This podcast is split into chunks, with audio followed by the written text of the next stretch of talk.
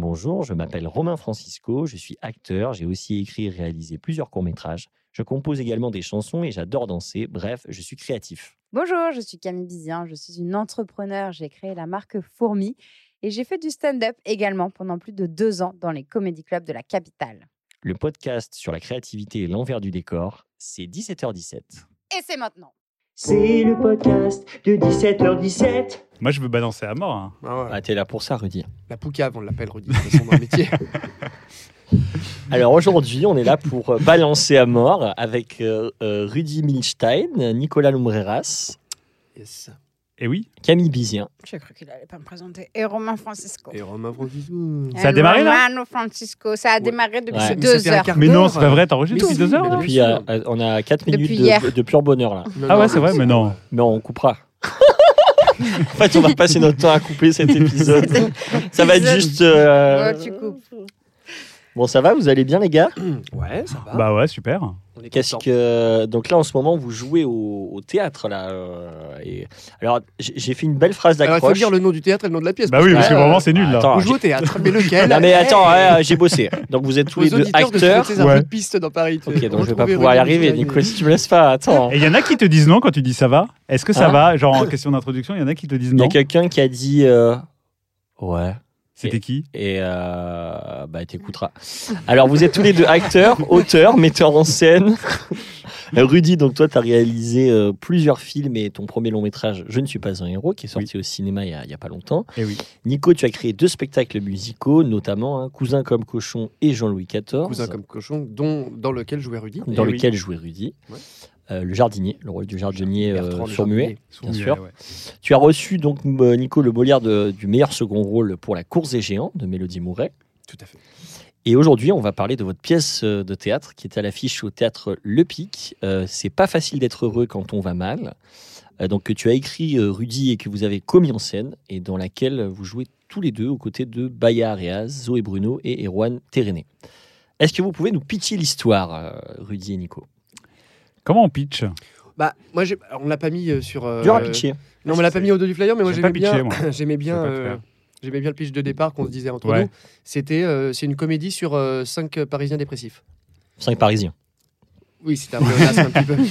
Ouais, c'est ça, ouais, sur cinq. euh, c'est une comédie sur euh, la dépression et la solitude. euh, une comédie sur la dépression à Paris, mais plus largement dans des grandes villes, Oui, quoi. voilà, ouais. sur cinq personnes qui essaient d'être heureux, euh, mais euh, qui sont seuls et qui sont malheureux et qui sont égocentrés et euh, qui sont euh, narcissiques et qui sont... Ouais, si, si, C'est ouais. vraiment... euh, Ah ouais, des personnages vraiment. euh, Non, mais c'est le- c'est un peu l'éloge du, du malheur euh, dû à des petits problèmes qui peuvent paraître comment euh, anecdotiques et qui prennent des places parfois euh, folles, mais qu'on a tous, hein, je crois. euh, euh, mais effectivement, un peu ça. Et, et, euh, juste parce que donc, il faut vraiment que les, gènes, les gens, euh, les, les gènes, les gènes viennent voir cette pièce, Que l'hygiène vienne voir que cette pièce. l'hygiène vienne voir cette que pièce. Bayaréaz, on a un souci avec Bayaréaz.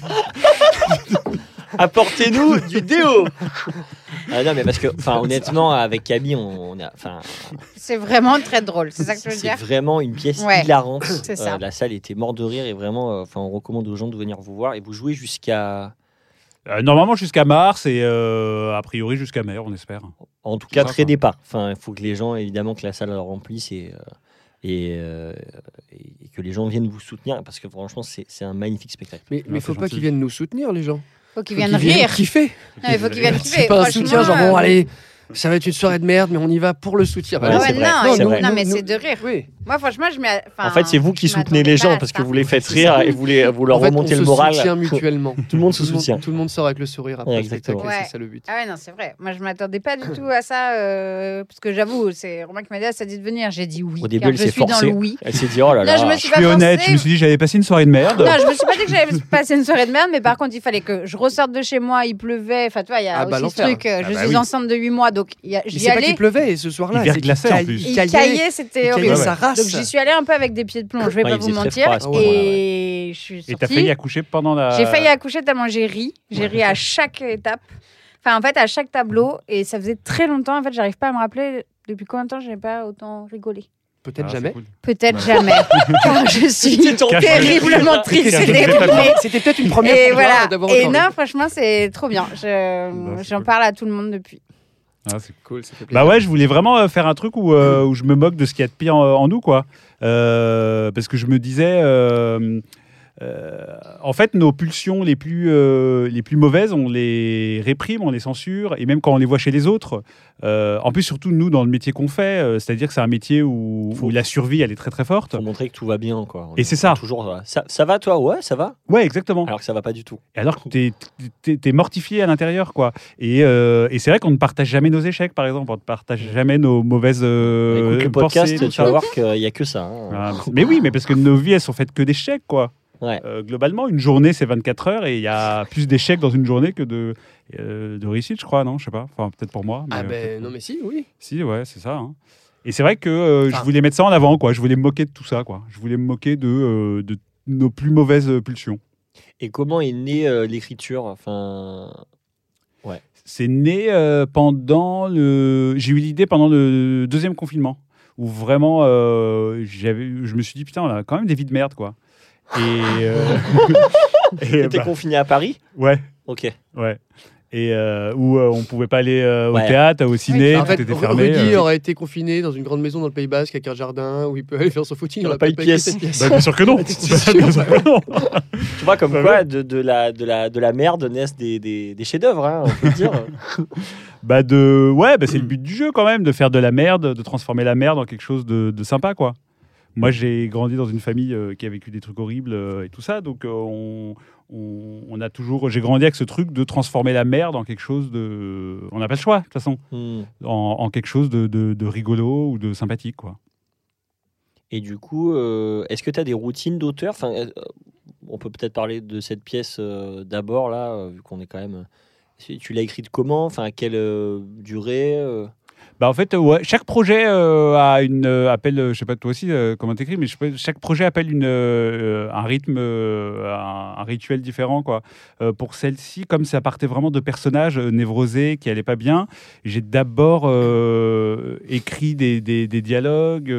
j'ai- d'abord essayé de faire naître les personnages avant de. Ok. j'ai essayé d'abord de. quoi. Ouais, c'est ça, de, de connaître qui étaient ces personnages, quelles pouvaient être leurs problématiques, et j'ai écrit des, des centaines de pages de dialogues. Ah ouais Et j'en ai gardé peut-être 2%, mais ça m'a permis de connaître ces personnages, de connaître. euh, De, de, de pas juste faire euh, alors il est comme ci, il est comme ça, de définir chaque personnage avec des adjectifs, mais de les définir euh, par leurs actions.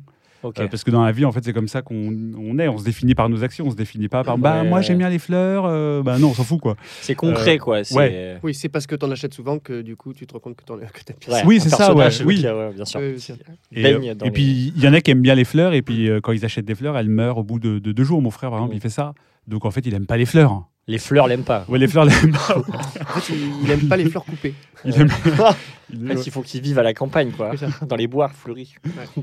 Et, euh, et voilà, et ouais, après, c'est une fois que ces personnages-là ont été créés, j'ai pu réfléchir un peu à leur trajectoire, leur histoire, comment tout allait s'imbriquer, tout ça. Quoi. C'est un travail euh, très très costaud quand même. De, de- comment comment tu fais cette t'écris tout seul Enfin, t'as- Ouais. Point. Point. Fin, fin du podcast. Allez, bonne journée à toutes Eh, et à tous. et Nico, toi, dans ton processus d'écriture, comment tu as écrit tes, euh, tes deux pièces? Donc, euh, Cousin comme cochon et Jean-Louis XIV. Alors moi, je, moi, je suis pas du tout de l'école euh, euh, de euh, tous les jours, je me mets Ouais, à 8 La heures et j'écris à 8 d'auteur, heures par jour. Je suis pas du tout de cette école-là. J'ai pas. J'avais, j'ai pas envie de, de- de- d'être. Enfin, je suis pas un staccanoviste de l'écriture, etc. En revanche, je note des trucs dans mon portable dès que j'ai une connerie qui me vient, un truc et tout. En revanche, quand j'écris euh, une pièce, oui, il faut que, faut que ce soit déjà quelque part près dans ma tête. Dès que j'ai l'histoire, dès que la, la thématique m'intéresse, que le- il y a- il y a- je construis un peu tout dans ma tête et ensuite je déroule euh, les dialogues, etc. Mais il faut qu'il y ait une fluidité déjà dans ma tête. Si ça accroche déjà dans ma tête, c'est que c'est pas fluide et je vais pas euh, gratter, effacer, raturer. Je- au final, je vais euh, raturer ou effacer, etc. Mais j'ai besoin qu'il y ait une, forme de fluidité. Je me mets pas devant ma feuille blanche en disant bon alors qu'est-ce que je pourrais bien? Non. Hmm. Faut que tu aies mûri euh, la Mm, chose. ouais, en ouais, fait, ouais. euh. Et parfois ça prend plus de temps. euh. Ah, donc là, j'ai pas écrit depuis pas mal de temps, mais c'est pas grave. Oui, après, c'est. euh, Ouais, j'ai pas envie d'écrire pour écrire. Enfin, faut, Oui, vraiment qu'il y ait un truc qui m'amuse et qui me. Et t'as un truc en cours là? Un truc que t'as envie de. J'ai envie de repartir moi sur un truc, euh, oui, musical encore, euh, parce Ouais. que ça me fait. euh, ça me fait marrer. Euh, un truc débile, comme j'ai pu faire avec euh, Cousin ou avec Jean-Louis XIV, mais j'ai. T'as pas d'idée de thème encore? J'ai plusieurs trucs, mais rien d'évident. Peut-être ce sera deux thèmes, deux des thèmes dont j'ai l'idée qui vont se mélanger, qui vont donner un thème hybride, j'en sais rien. Je sais que. Euh, Et, et- À un moment donné, je pensais à un truc sur les Écossais, j'avais envie d'un truc avec des kilts. ouais. Très Euh, précis. un truc... non, mais, non, mais, un- non, mais un truc sur le folklore écossais, Ouais, un truc de un, un Braveheart débile, tu vois, un truc, un truc. euh, Parce que t'aimes Ah. bien quand même le côté parodique aussi, le, le décalage comique aussi. Ouais, ouais, bien sûr, ouais. Oui, moi, je suis. euh, euh, pour le coup, on a, avec Rudy, on a. On a, on a, on a- enfin, dans les pièces qu'on a écrites, on n'est pas sur le même, euh, le même univers d'écriture, euh, tout à fait. Même si, euh, enfin, on se rejoint sur plein de trucs, mais. Euh, en tout cas, moi j'aime bien faire des trucs un peu, un peu burlesques, un peu gogol, un peu, Ouais. un peu régressif. Ouais. Euh, ça m'amuse. Jean-Louis XIV, tu reprenais la figure donc euh, du roi, euh, donc Louis XIV. Oui, c'était un, un boulevard. C'était un boulevard musical versaillais, un peu débile. avec Madame de Montespan, avec la reine, avec et avec des plein de vérités historiques, mais que j'avais détournées pour en faire faire des, des conneries, quoi. Mais voilà, donc c'est et puis les cousins comme cochon, c'était une vraie pour le coup parodie de vaudeville, de Fédo, euh, tout ça avec l'amant dans le placard. euh, Enfin, le, le jardinier, la bonne, cool à jouer, euh, le préfet qui intervient Ah à la ouais, fin. c'est le- drôle. Adoré jouer ça. Ouais, on s'est vraiment Ah ouais, c'était vraiment trop trop cool quoi. Puis c'était enfin pour le coup, je me souviens des les répètes vraiment on passait mais notre temps à se pisser dessus quoi. Ah ouais.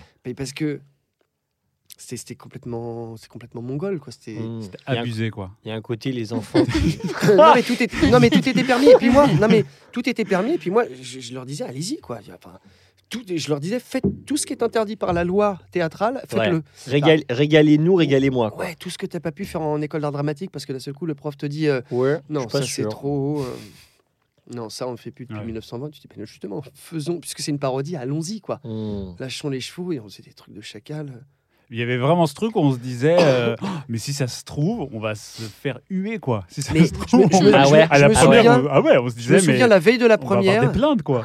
ouais la, la- la veille Ça de va la trop loin. Ouais, ouais, la Ouais. veille de la première, il y avait un côté de mais on sait pas où on va quoi. Enfin, La- c'est pas on sait pas où on va, mais génial ça, ce péril. C'est Ouais. génial. alors que tout le monde était là, en sachant, enfin, en se marrant tous les jours de répète euh, comme des Ouais, ouais. cons. Mais tu te dis autant ça va pas faire rire ou ça va Bah, pas. À un moment donné, t'as le doute, tu dis mais en fait, Pas. est-ce qu'on est sûr Ouais. On est 8 sur scène, on est 8 à défendre ce truc et à se marrer comme des gogoles. Est-ce que est-ce qu'on n'est pas les seules 8 personnes du monde qui vont se marrer en fait? Mais après ça, on se pose quand même tout- euh, très souvent euh, de se dire bah, à des degrés différents. C'est-à-dire que là, euh, pour Cousin comme Cochon, on se disait mais est-ce qu'on va pas recevoir des plaintes d'associations de sourds-muets, de tout ça? Ouais. le... et, et à chaque projet, tu te dis quand même bon, est-ce que ça va intéresser des gens quoi? Est-ce que, euh, est-ce que ça va parler à des gens? Ça, Est-ce oui, que ouais. Les gens ils vont se dire bon, m'en fous Euh, ça, Oui. ça peut arriver, hein, euh, tu, tu bosses, tu mets plein de trucs dedans, mais. euh, Bah, effectivement, il n'y a rien de pas, pire qu'une pièce où tu te dis euh, non, bah ouais, c'est bien joué, Ouais, c'est bien écrit, mais je- on s'en fout. Ouais, ouais. Ça ne me raconte rien. euh, Ça arrive, hein. Ouais, il n'y a pas d'écho, quoi, nulle part. Ça, c'est l'angoisse. Ça, c'est Ah, mon. C'est- c'est- euh, je t'avais croisé avant la première et tu, tu me disais, ouais, je sais. Enfin, nous, on est content des répètes et tout, mais après, on sait pas. Ouais, Ah, c'est ça. Ah, bah ouais. Elle est là à chaque fois, cette angoisse, en fait. Ah, Mais- bah oui, ah, bah, c'est sûr. Est-ce que je, Ah bah ouais. ça va intéresser les gens? Ça va les toucher? Est-ce que ça va faire rire aussi? Pareil, une Ouais, vanne, une vanne que tu fait euh, euh, 47 ouais. fois en répète, au bout d'un moment, tu dis, mais en fait, est-ce qu'elle, on est sûr qu'elle marche, celle-là? Ouais. Alors que aux premières lectures, c'était la rigolade. Oui, oui. Est-ce que tu dis, mais Là, vous savez, vous la jouez quoi là depuis deux semaines? Vous savez à quel moment ça rigole là Ça y est? Vous savez? Euh, c'est encore un peu tôt. euh, Après, il y a quand même des trucs où on, Non, mais on entend. euh, il y a quelques rendez-vous sait. un Il y a peu des rendez-vous garanti. quand même. euh. Après, c'est une pièce. elle, se joue.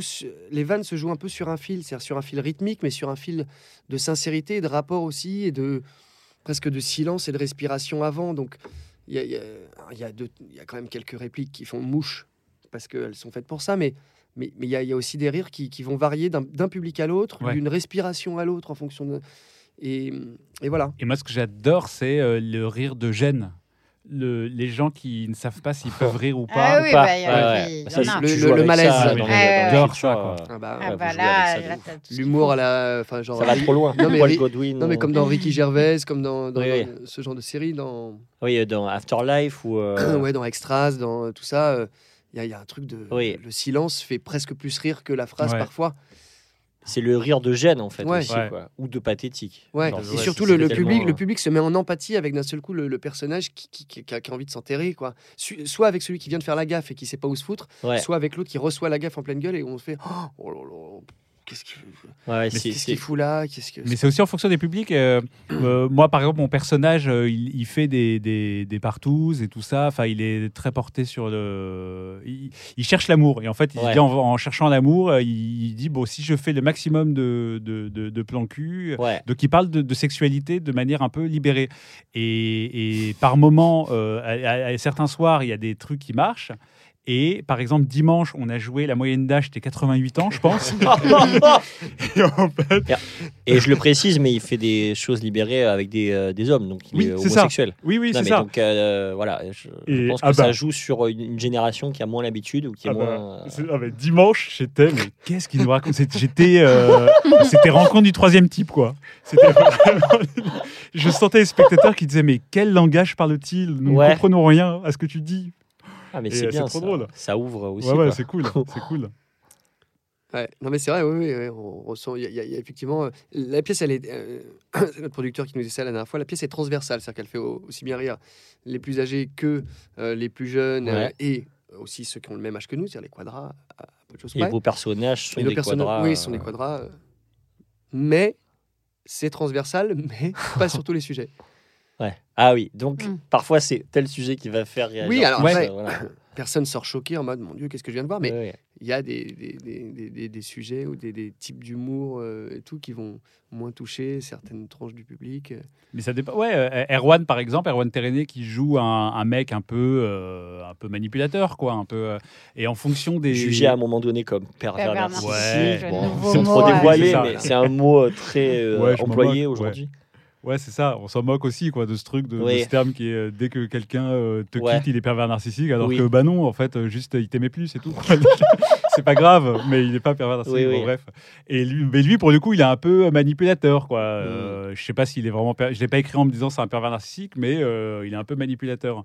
Et en fonction des soirs, il me dit, lui, euh, bah, il y a des soirs, je sens que je n'ai pas du tout d'empathie de- des spectateurs, quoi. Il Bah dit, oui, bah. Je sens que les gens me détestent, quoi. Bah oui, oui, mais Ouais. c'est pas Mais évident. il faut- faut jouer avec ça, quoi. Ouais. Ah non, mais euh, enfin moi j'adore aussi quand il y a une réticence du public. Enfin, c'est on, Ouais. on joue une comédie. Il y, a- il y a un article qui est sorti là de Théâtral Magazine qui c'est plus qu'une comédie ou une comédie mais pas que. Je sais plus comment ils ont tourné le truc. Et, euh, effectivement, on est là aussi pour créer. euh, le rire est une émotion, mais on est aussi là pour en créer d'autres, même dans une comédie. Heureusement, enfin c'est une comédie qui a du fond. Bah, à un moment donné, ouais. t'as mal. T'as donné, presque je- dit, euh, genre, je riais, limite, je, je, ouais. je riais nerveusement. Ben, je riais, je riais, et à un moment donné, j'avais envie de pleurer, mais pas pleurer de rire. Ouais. C'est-à-dire que je riais, c'était drôle, et c'était terrible, c'était Pathétique. pathétique, Ouais, ouais. pour les personnages, et je souffrais. Et en fait, je me disais, mais c'est drôle, mais c'est horrible, parce que euh, vos personnages, ils, ils se disent tout, en fait. Ils sont, ils, ils sont vraiment... euh, Enfin, mais d'ailleurs, comment... euh, Au début, tu avais écrit d'autres personnages? Euh, Pourquoi ces personnages? Enfin, qu'est-ce qui... Euh, Ils- parce- je sais, je saurais pas trop dire pourquoi. Je sais pas. Ils sont Ils te sont venus, quoi. Ouais, c'est eux. Ils se sont imposés de manière mystique. C'est eux qui sont venus. euh, Ça, ça me plaît. Ça, ça... Ils ont toqué à ta porte. Ouais, c'est, c'est en tout cas c'est des problématiques dont j'avais envie de parler quoi. Euh, je pense qu'il y a aussi un peu de moi euh, dans peut-être dans chacun. C'est des petites parts, euh, voilà. Ou alors c'est des gens que je connais. Euh, Il y a des gens qui m'ont inspiré certains personnages aussi. Euh, c'est un mélange de plein de choses euh, de l'ordre de l'inconscient quoi. Donc je pense que dans l'écriture il faut qu'il tu parfois, il y a certains projets, je les bosse en me disant effectivement, comme je disais, hum, les dialogues et rencontrer des personnages et tout ça. Et d'autres, c'est d'abord, je passe par la structure. Il faut, je bosse vachement la structure pour avoir une structure solide et tout. Mais quoi qu'il arrive, je crois qu'il faut euh, une part de. euh, il faut laisser aussi le mystère, l'inconscient dans, dans l'écriture. Quoi. Tu peux pas. C'est pas une mathématique. Tu te laisses aussi traverser en, en quelque sorte. Ouais, euh, c'est comme ça, je crois qu'on parle de trucs peut-être plus organiques, plus Ouais. perso- en parlant en étant plus personnel, je sais pas. Mais c'est vrai qu'après il y en a qui y arrivent, mais moi personnellement, je sais que j'ai du mal à, à percevoir l'écriture comme quelque chose de mathématique, quoi. Ok. Et du coup, ton, ton long métrage euh, Je ne suis pas un héros, tu l'as, tu l'as plus travaillé en partant des personnages ou plus par la structure? Non, pas la structure pour le coup. Là, ouais, ouais. ouais. Bah, euh, en plus, au ciné, c'est encore différent. Au théâtre, tu peux te permettre plus de liberté, tu as plus de. Moins de, de- de contraintes de narration. Euh, au ciné, tu as quand même besoin d'avoir. euh, en fait, les, les- chaque image euh, convoque euh, une, une- comment, des idées chez les, les gens en fonction de, de deux images que tu montes, de la musique et tout ça, etc. Euh, tu fais pas passer du tout les mêmes émotions. Donc, en fait, il fallait que tout soit extrêmement. euh, euh, structuré, maîtrisé pour le coup. Quoi. Il y a moins de part à, à- au mystère, à, à tout ça. Quoi. Euh, donc ouais, ouais, il a fallu bosser énormément à structure, que j'ai bossé euh, pas tout seul, j'ai bossé avec un, un- un scénariste qui s'appelle Théo Courcial. Ouais. Et, euh, Donc et- c'est le, le métier principal, le scénariste. ouais, il m'a Ok. aidé à structurer, euh, tout ça. quoi. Ok. Euh, mais c'est ouais, ouais, c'est encore différent. Ouais. C'est, euh, moins, en tout cas, moi, j'ai moins de, je me sens moins, j'ai moins de liberté euh, euh, au cinéma. Je trouve qu'il y en a moins ouais, Dans l'écriture. dans l'écriture. Ouais. Et, euh, et alors, comment est née hum, l'idée de mettre en scène tous les deux? Enfin, j'imagine donc c'est toi qui a, qui a initié évidemment l'écriture, Rudy, donc qui a proposé à Nico. Mais enfin, est-ce que vous pouvez nous en parler de la façon dont ça s'est fait? Alors, alors bah, tu veux que je raconte Ah ouais, vas-y. Ouais. Ouais. Ouais, ça fait 10 minutes que je parle. Je dis de la merde. En plus, j'étais en train de dire. En fait, j'ai- je viens de dire, euh, je trouve l'écriture du cinéma, il y a moins de liberté. Puis en le disant, je fais, bah, pas du tout, qu'est-ce que je raconte? Et tu as le droit de tocto contre Ouais. lui. Ouais, donc je viens de dire un truc euh, qui est faux. Reconnaître ses erreurs, c'est aussi euh, faire preuve d'intelligence. Euh, Je la note. Je la note. Je, Donc je viens de dire de la merde. Donc euh, Non, mais je je vais comprends. réfléchir à. La- pour Non, moi. mais moi, je Autant pour moi. Non, mais je comprends dans le Mais je sens comprends. au ciné. Et puis, une fois de plus, au ciné, c'est figé. C'est-à-dire qu'une fois que tu as tourné, c'est tourné, c'est comme ça. Et c'est dans la boîte. Ouais. euh, là, au théâtre, je suppose que peut peut-être toujours le modifier soir, des vous, choses. ouais, vous pouvez On peut rajouter un truc, enlever un truc. ouais, Si on détecte une longueur, on peut l'enlever. Mais des petits film est jeux. sorti, c'est pas Oui, c'est vrai, c'est vrai. Rajouter Donc une c'est un vanne. euh, processus si plus tu- euh, Bah, c'est beaucoup. Non, mais le, le- évolutif. le- puis, bah, évolutif et organique. C'est-à-dire qu'on est aussi à l'écoute du public, à l'écoute Mm. des longueurs, à l'écoute de soi. Sur la longueur, tiens, ça, je le sens pas. En fait, Euh, je le sentais au moment des répètes, mais à force de jouer, je me dis qu'il y a un truc qui va pas. euh, Mais ça, c'est génial quand tu joues une, pièce avec l'auteur euh, qui est dans le projet. Enfin, c'est pas genre tu montes pas un classique où tu Ah bah, bien sûr. Je vais Ouais. changer le texte quoi. Ouais, mais Après- après- ah, pardon. Non, Vas-y, j'allais non, dire. On vas-y, va voir. vas-y. Tu veux qu'on fasse un battle? c'est pas très engageant. Tu veux vas-y, qu'on vas-y, fasse un vas-y. battle C'est qui le truc le plus euh, dans le bon Bah, vas-y, connasse. euh, coupe-moi euh. Vas-y, vilaine grosse. Alors, non, le truc que je voulais dire, c'est. Et du coup, dans des pièces qui se jouent très longtemps, là, en tête, je vais juste avoir le, le tour du monde en 80 jours, là. Les, genre les... Dans lequel Nico a joué. Ah, c'est vrai. Et bah, tu vois, Attention, si type- tu vas critiquer la non, pièce. justement, j'ai pas critiqué. C'est justement ce genre de pièce qui après se réadapter aussi en fonction un peu de l'actualité. Tu peux aussi avoir. euh, Ouais, mais ça, c'est un Cette ça, souplesse. c'est encore un autre exercice. C'est euh, le, le- comment la nature humoristique de- du Tour du Monde en 80 jours fait aussi que ça se jouait là-dessus. Oui. Il fallait rebondir sur l'actu, fallait machin, il y avait des, an- des anachronismes. Hmm. Bon, C'était bref. écrit pour qu'il y ait une case en gros de un nouveau truc actuel qui rentre ouais, à ouais. ce moment-là où euh, Ah, c'était écrit comme ça, d'accord. Oui, oui, tout à fait. Non, moi, je me suis Là, dit c'est pas que du tout le. c'était- Mais, mais effectivement, enfin, après, mais en tout cas, ça il y se a, il y a rejoint une- aussi. ouais. C'est pas si bête. Au-delà de l'adapter à la- à l'actualité, parce que je- pour moi, le- la pièce de Rudy, elle a quelque chose d'universel dans ce que racontent les personnages. Elle n'est pas arrêtée dans le temps par euh, parce qu'elle parle d'un fait qui est très. euh, voilà, là, c'est, c'est de- dans, dans 10 ans, elle peut se jouer la pièce, dans 15 ans, Mm. dans 20 ans, et ça, ça parlera toujours de la même chose, puisque c'est de la nature humaine, humaine dont ça parle. Il y aura toujours Mais des c'est- dépressifs. Exactement. Et J'espère. des Et pervers. d'autant plus nombreux. Non, mais le truc, c'est que effectivement, c'est, c'est juste que la pièce, au bout d'un moment, elle est figée, la pièce, entre guillemets, parce que à force de faire les petites retouches, les micro-retouches, Oui. Euh, là, on a joué la sixième hier, donc c'est encore tôt. Ah ouais pour- Ouais, c'est la sixième euh, représentation. Donc c'est encore tôt pour dire, tiens, c'est la version finale. Ah bah oui. Peut-être un mot qui va sauter là, un mot qui Un va se acteur qui là. va se Mais on est- virer. on est- On est- on n'est pas très loin de la version Ouais. définitive, mais il y a toujours une possibilité de bouger un truc, un mot, une Ouais, phrase. mais ça, j'ai l'impression que c'est. euh, euh, par exemple, j'ai été dans des pièces où, où, en fait, dès, les premières, tu vois que ça marche pas, que ça intéresse Ouais, pas ouais. les gens et tout ça. Et tu as quand même l'illusion de te dire euh, Ah, mais attends, on va changer ci, on va changer ça pour améliorer et tout ça. Et en fait, ça marche jamais. Tu parce y croire, que, Ouais, je crois que ce Mais truc parce que tu pars de trop loin. Ouais. Ah oui. Mais. euh, C'est du déni de survie. Ouais, mais ça, c'est dur de se le dire sur le moment, quoi. T'as envie d'y croire. Tu dis. euh, Oui, mais c'est c'est- c'est ce qui te permet d'aller jouer, sinon c'est trop dur, je pense. Ouais, hein. ouais. c'est ça qui est dur au théâtre. ouais, c'est que- Non, mais en tout cas, quand euh, as, une bonne pièce, comme c'est le cas de celle de Rudy, il y a toujours des tout petits ajustements qui se font dans Ouais, les ouais. premières, parce que mais c'est normal. Mais on parle de trucs, Oui, oui. euh, on parle d'un mot là et un mot là. Euh, une béquille de Ouais, Jonas. mais tu changes pas de structure, c'est ça que je Ah veux non, dire. structure, je, non. je pense que c'est une illusion de se dire au, thé- au- au théâtre, tu as plus de liberté, euh, possiblement, parce Ah, que, euh, tu- ouais. euh, parce que en fait, ta marge de manœuvre, elle est quand même très limitée. euh, au- au- aussi. En fait, ça correspond là à l'étape dans laquelle on est, ça, correspond, ça correspondrait à l'étape du montage. euh, oui, euh, Ouais, Mais c'est un mon- mais c'est un montage déjà bien public. fait, quoi. Ouais. ouais. Oui, oui, c'est ça. Ouais. Mais oui, oui, t'as raison, t'as raison. Et alors, la- co-mise en scène, du Allez, coup, ouais. euh, Oui, bah non, mais un jour, euh, Rudy m'appelle et me dit écoute, euh, euh, j'ai écrit une pièce et j'aimerais, j'aimerais te confier la mise en scène. Je dis, ah, bah, Ah ouais, cool. carrément. Ouais, Ah ouais. moi, moi, j'adore le travail de, de Ruru, donc je dis bah grave et tout, envoie-moi et tout. Je lis, je kiffe. Et je lui dis bah top, allons-y. Il y avait, c'était trop long. Euh, Ouais. Il y avait des Ah ouais à faire. Ouais, trop long. Donc, tu fais des retours sur le, en disant euh, Ouais, et puis peut-être on, se met- on- texte, on fait, faut on fait un travail euh. tous les deux à la table au début. La distribution n'est pas encore faite.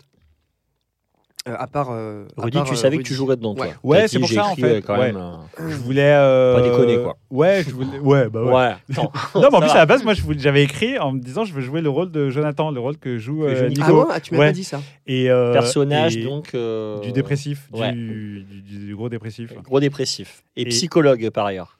Enfin, psychanalyste. Psychanalyste. Les deux. Et, en finissant l'écriture, je me suis dit, ah bah non, j'ai envie de faire euh, Maxime, il me- il m'amuse ce personnage plus. Et du coup, je me suis dit, euh, j'avais besoin de quelqu'un de confiance pour euh, faire la mise en scène, comme je serais sur le plateau en même temps. Et, euh, et voilà. Et je te passe le relais de cette histoire. Si. Et donc. euh, Mais parce que du coup, voulant confier le rôle à Nico, euh, il, il aurait aussi fait partie des acteurs sur le plateau. non, mais non. À parce qu'à ce moment-là, Ah, il, il est pas- à ce moment-là, il n'était pas encore dans la distrib. Ah. Donc, il me, m'appelle pour me confier la mise en scène. Ok, je lis, super, etc. Et je dis à Rudy, bon, il y a encore, il y a des longueurs, je pense qu'il y a des ch- choses à ajuster, euh, etc. Au, te- au texte. Donc, euh, ce serait bien qu'on fasse un travail autour de la table euh, tous les deux.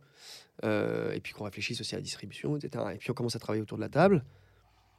Et, euh, et en lisant euh, les, les scènes, les rôles et tout, à un moment donné, je me dis, putain, le rôle de Jonathan, j'aime bien quand même.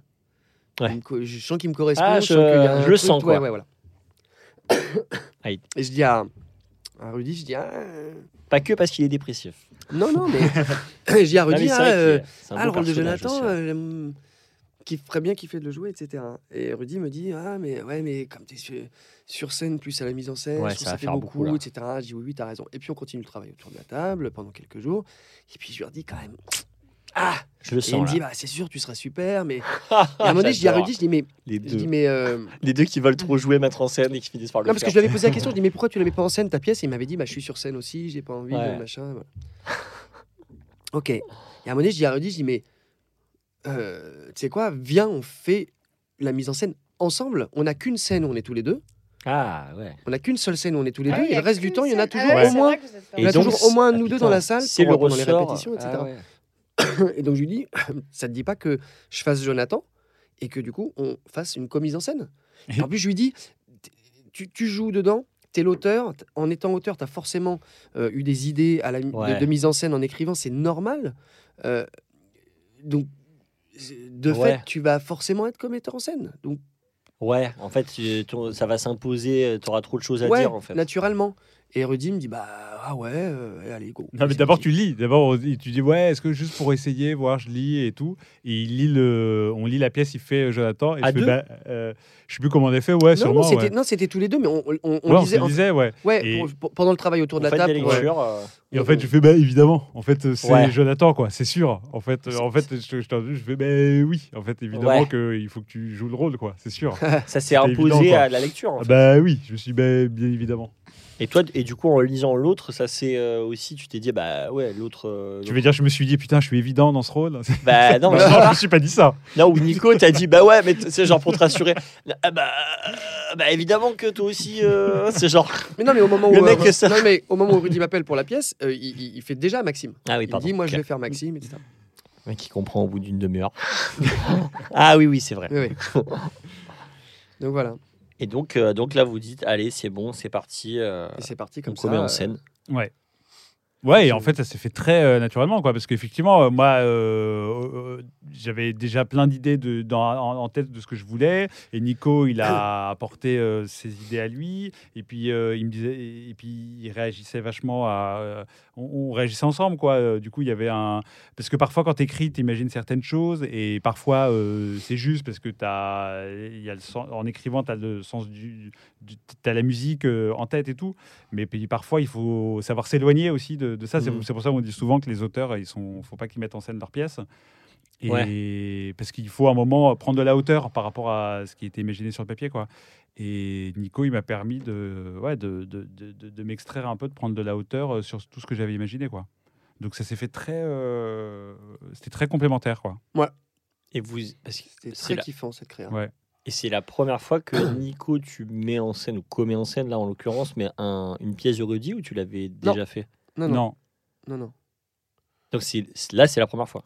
Ouais. Ouais, c'est la première fois Et que. du coup, euh, qu'est-ce qui fait que Rudy, tu t'es dit, putain, je vais proposer au départ la mise en scène à Nico Enfin, qu'est-ce que chez Nico, euh, tu, tu recherchais quoi dans son regard euh, en, en mise en scène Bah, déjà, il y a un truc, de, je sais pas, je dirais d'instinct, Hmm. euh, de euh, tiens, j'ai l'instinct qui me dit qu'il faut que je demande à Nico ça. C'est Euh, plus que cérébral, quoi. C'est et non, et, et cérébral, il y avait aussi parce que Nico, il a un sens du, de- du rythme super. Je Ouais. sais que il, comme il, on, on est comédiens aussi tous les deux, il y a un truc où il dirige hyper bien. ça, je savais pour avoir bossé avec lui. Et puis, je sais qu'il n'hésite pas à aller très loin pour avoir bossé avec lui sur Cousin comme cochon. justement de ce qu'on Euh, disait d'aller loin dans la vanne, dans la, dans la rigolade, euh, Ouais.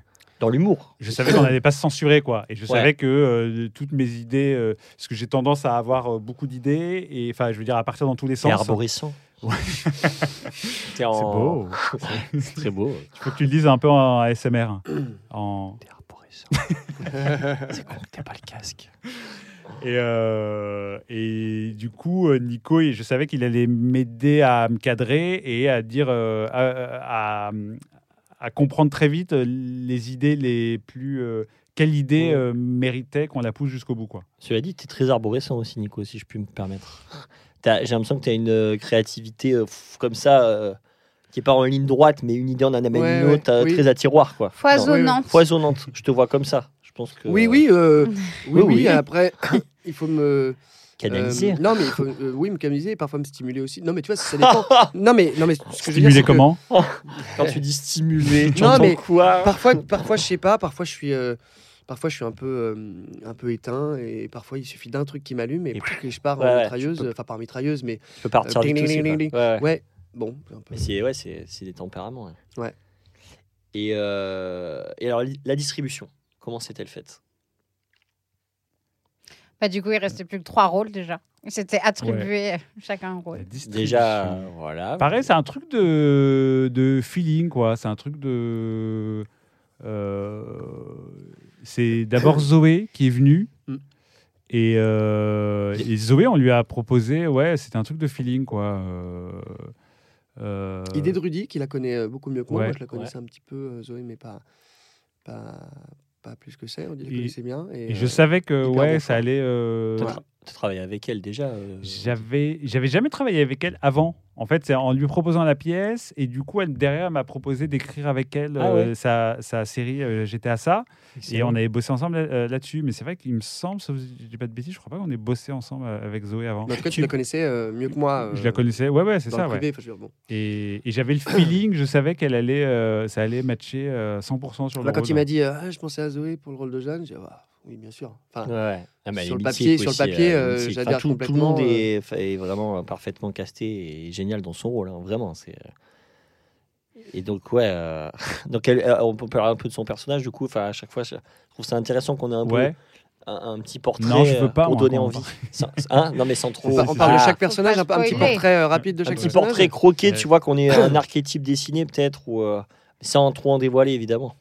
Euh, Z- Zoé, donc elle fait Jeanne, Ouais. et euh, elle est, euh, ouais, elle est trop gentille. C'est une meuf trop gentille, un peu euh, euh, Qui très. sait pas dire non, Ouais. qui qui s'énerve pas, qui a peur de froisser l'autre. Qui a toujours tout bien fait, non euh, Ouais. une-. Une hygiène de Oui, vie voilà. euh, Ouais, c'est ça. Ouais, ouais, ouf, Qui est dans le euh, contrôle, en fait. hein, euh, qui est Ouais. dans le contrôle, qui est la bonne élève, euh, qui veut bien faire les choses, euh, qui veut sa bonne note, euh, qui veut être euh, bien vu, qui veut être aimé, euh, tout ça. Et qui Ça, va prendre cher euh, dans la pièce. Qui va prendre très, très cher, va prendre très Elle cher. prend très très cher. Mais pour son, pour le, le mieux. Ouais, ouais. Absolument. Et euh, Baya, donc elle fait euh, Ja- euh, Nora. Nora. Nora, ouais, c'est la meuf un peu stressée, euh, épuisée, fatiguée, qui gère trop de trucs, qui a un peu de charge mentale euh, de ouf, qui est. euh, Qui s'est fait fatiguer par la vie et par, euh, Ouais. Et qui est, qui est et par elle-même. très en colère. Eh, C'est Ouais. quelqu'un qui a beaucoup de colère, quoi. Bah, beaucoup de c'est ce truc de euh, je trouve de, de- de la vie parisienne quoi où en fait on, on passe quand même on subit quand même plein d'agressions quotidiennes mais tout le temps quoi c'est à dire que là euh, j'étais à vélo je me suis fait un traité de connard Ah euh, parce qu'il y a un mec qui traversait au, au rouge et c'était rouge pour lui donc je, je fonçais vers lui et, euh, et je, je- je klaxonne et le mec me dit va te faire enculer connard et Ah là, tu ouais. fais, mais mec en fait je te klaxonne pour euh, te sauver la vie quoi Et en plus, c'est lui qui a en tort. Enfin, Non, mais c'est lui qui a en tort. Non, mais c'est. en tort, c'est, on euh, va pas partir là- on va pas partir là-dedans. Débat à le des discours bâtons. hyper réel. Moi, je suis en scooter dans Paris, je n'en peux plus. J'ai Ah ouais. j'ai envie. euh, ouais. ah c'est oui. vrai qu'on se fait insulter gratos tout le temps quoi je trouve À un moment Euh, donné, mais de tout mais c'est à dire qu'il y a ça mais de tout quoi de- à un moment donné, tu sais, parfois, je suis, tu de pain. sais, parfois, je suis, je suis sur mon scooter et, euh, et j'ai des, des pensées, euh, pas morbides du tout, mais de vengeance, tu sais, qui s'emparent de moi tellement j'en peux plus. Et je me dis, putain, j'adorerais, tu sais, comme James Bond ou Batman, avoir, euh, avoir un scooter. tu sais, avec des gadgets un peu machin, mais Ah pas, ouais. mais inoffensif. Tu sais, genre, j'adorerais que mon scooter il soit équipé à l'avant et sur les côtés d'un de canon de paintball indélébile, tu vois. Et genre, à côté de mon accélérateur, il y a une petite gâchette et ça fait pra, pra, et ça envoie des boules de peinture Pac sur les mecs qui te font des queues de poisson, qui mettent pas leur clignotant, Ouais. qui te coupent la route, les vélos qui grillent les feux, les piétons qui s'en battent les couilles. Et que ça aille vers eux comme les tortues rouges dans Mario Kart. Ça les suit, quoi. Jusqu'à leur non, non, tête. tu sais, tu passes à leur hauteur et, pra, et ils prennent une pra, Ah, ok. et ils se font flinguer leur veste, leur manteau, etc. Euh, alors, c'est débile, hein, euh, mais tu sais, parfois, tu es là, tu mais putain, t'as envie de tuer tout le monde, les mecs, mais parce que personne ne respecte rien dans Paris, c'est euh, le bordel. Et, et, et quand t'as le malheur de dire, excusez-moi, mais là, euh, attention, je vais vous écraser parce que vous passez euh, Mm. Alors que le feu est vert, eh ben, tu te prends, un- tu te manges un wad. Mais c'est vrai qu'on Bah. on subit quand même énormément euh, d'agressions. Quoi. Je trouve que tout est Ouais. assez compliqué. Quoi. Ah. Euh, et puis, euh, donc le personnage de Nora, elle incarne ça. Quoi. Elle incarne ce truc où tout est compliqué. En fait, où tu as l'impression que tout est contre toi, que le moindre truc, euh, le moindre petit truc est un échec, le moindre petit truc te prend 10 ans, elle est fauchée, tout ça. Et donc, Elle, elle est en dépression aussi, c'est-à-dire la dépression aussi bah, elle est en fait colère. voir- Quoi. ouais. Et Ouais, elle est en couple avec ton Et elle est en personnage couple avec euh, ton Ouais. personnage, au, au est départ. Au Au départ, après on verra comment ça évolue. Voilà. mais, Ouais.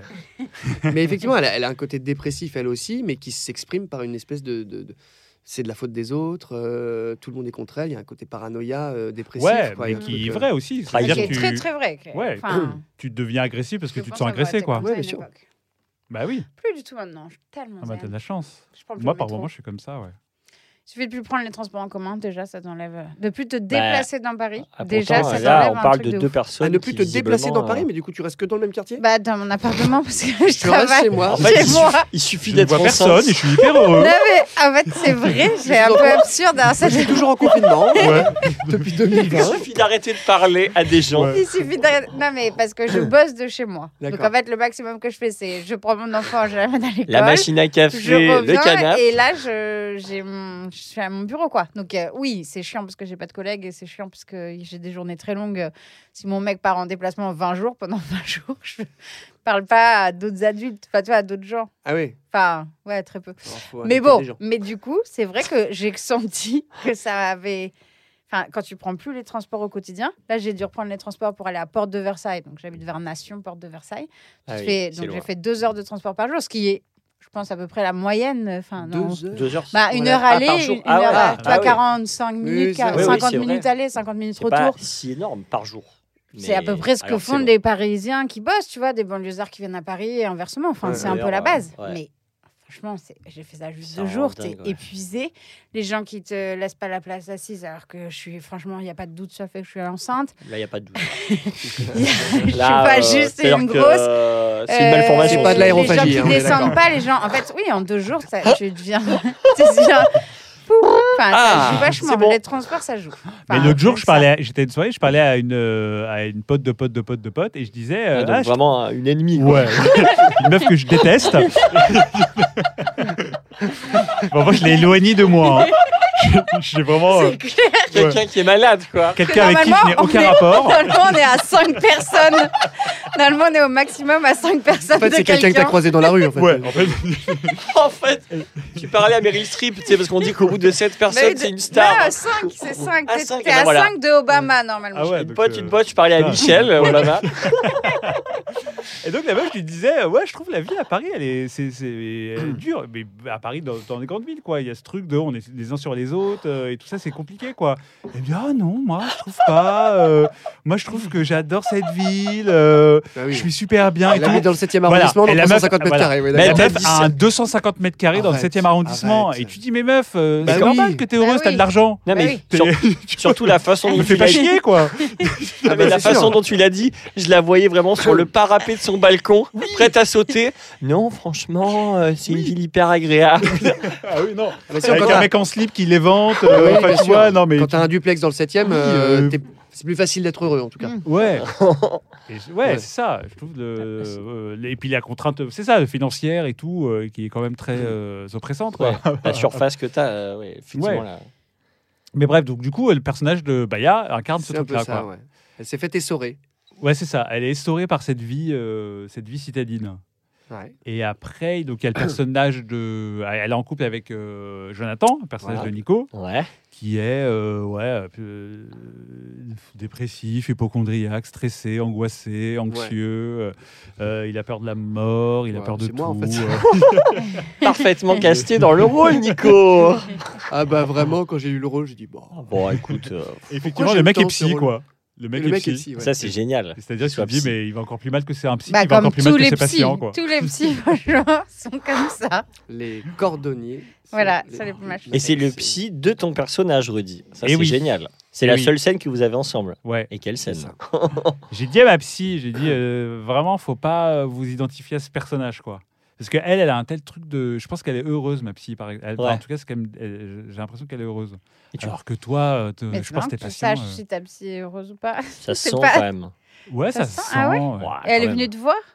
Pas encore. Elle m'a dit, je vais venir. Elle me dit, ça vous dérange si je viens? J'ai dit, bah venez, mais vraiment, faut pas vous identifier à ce personnage de psy. C'est pas vous, quoi. Venez, pas- mais partez entre la, Ouais. la 53e minute.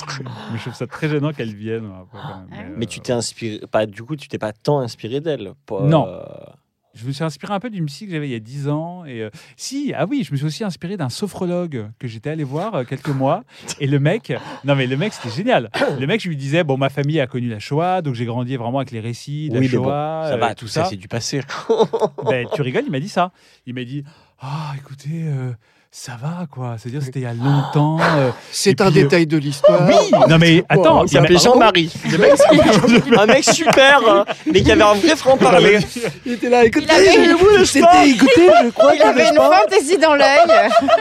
il y a Nico qui fait une super imitation de Jean-Marie. Attends, mais non, mais euh, et- et Romain, on va faire un Ah. battle de Jean-Marie Le Pen. j'adore cette imitation.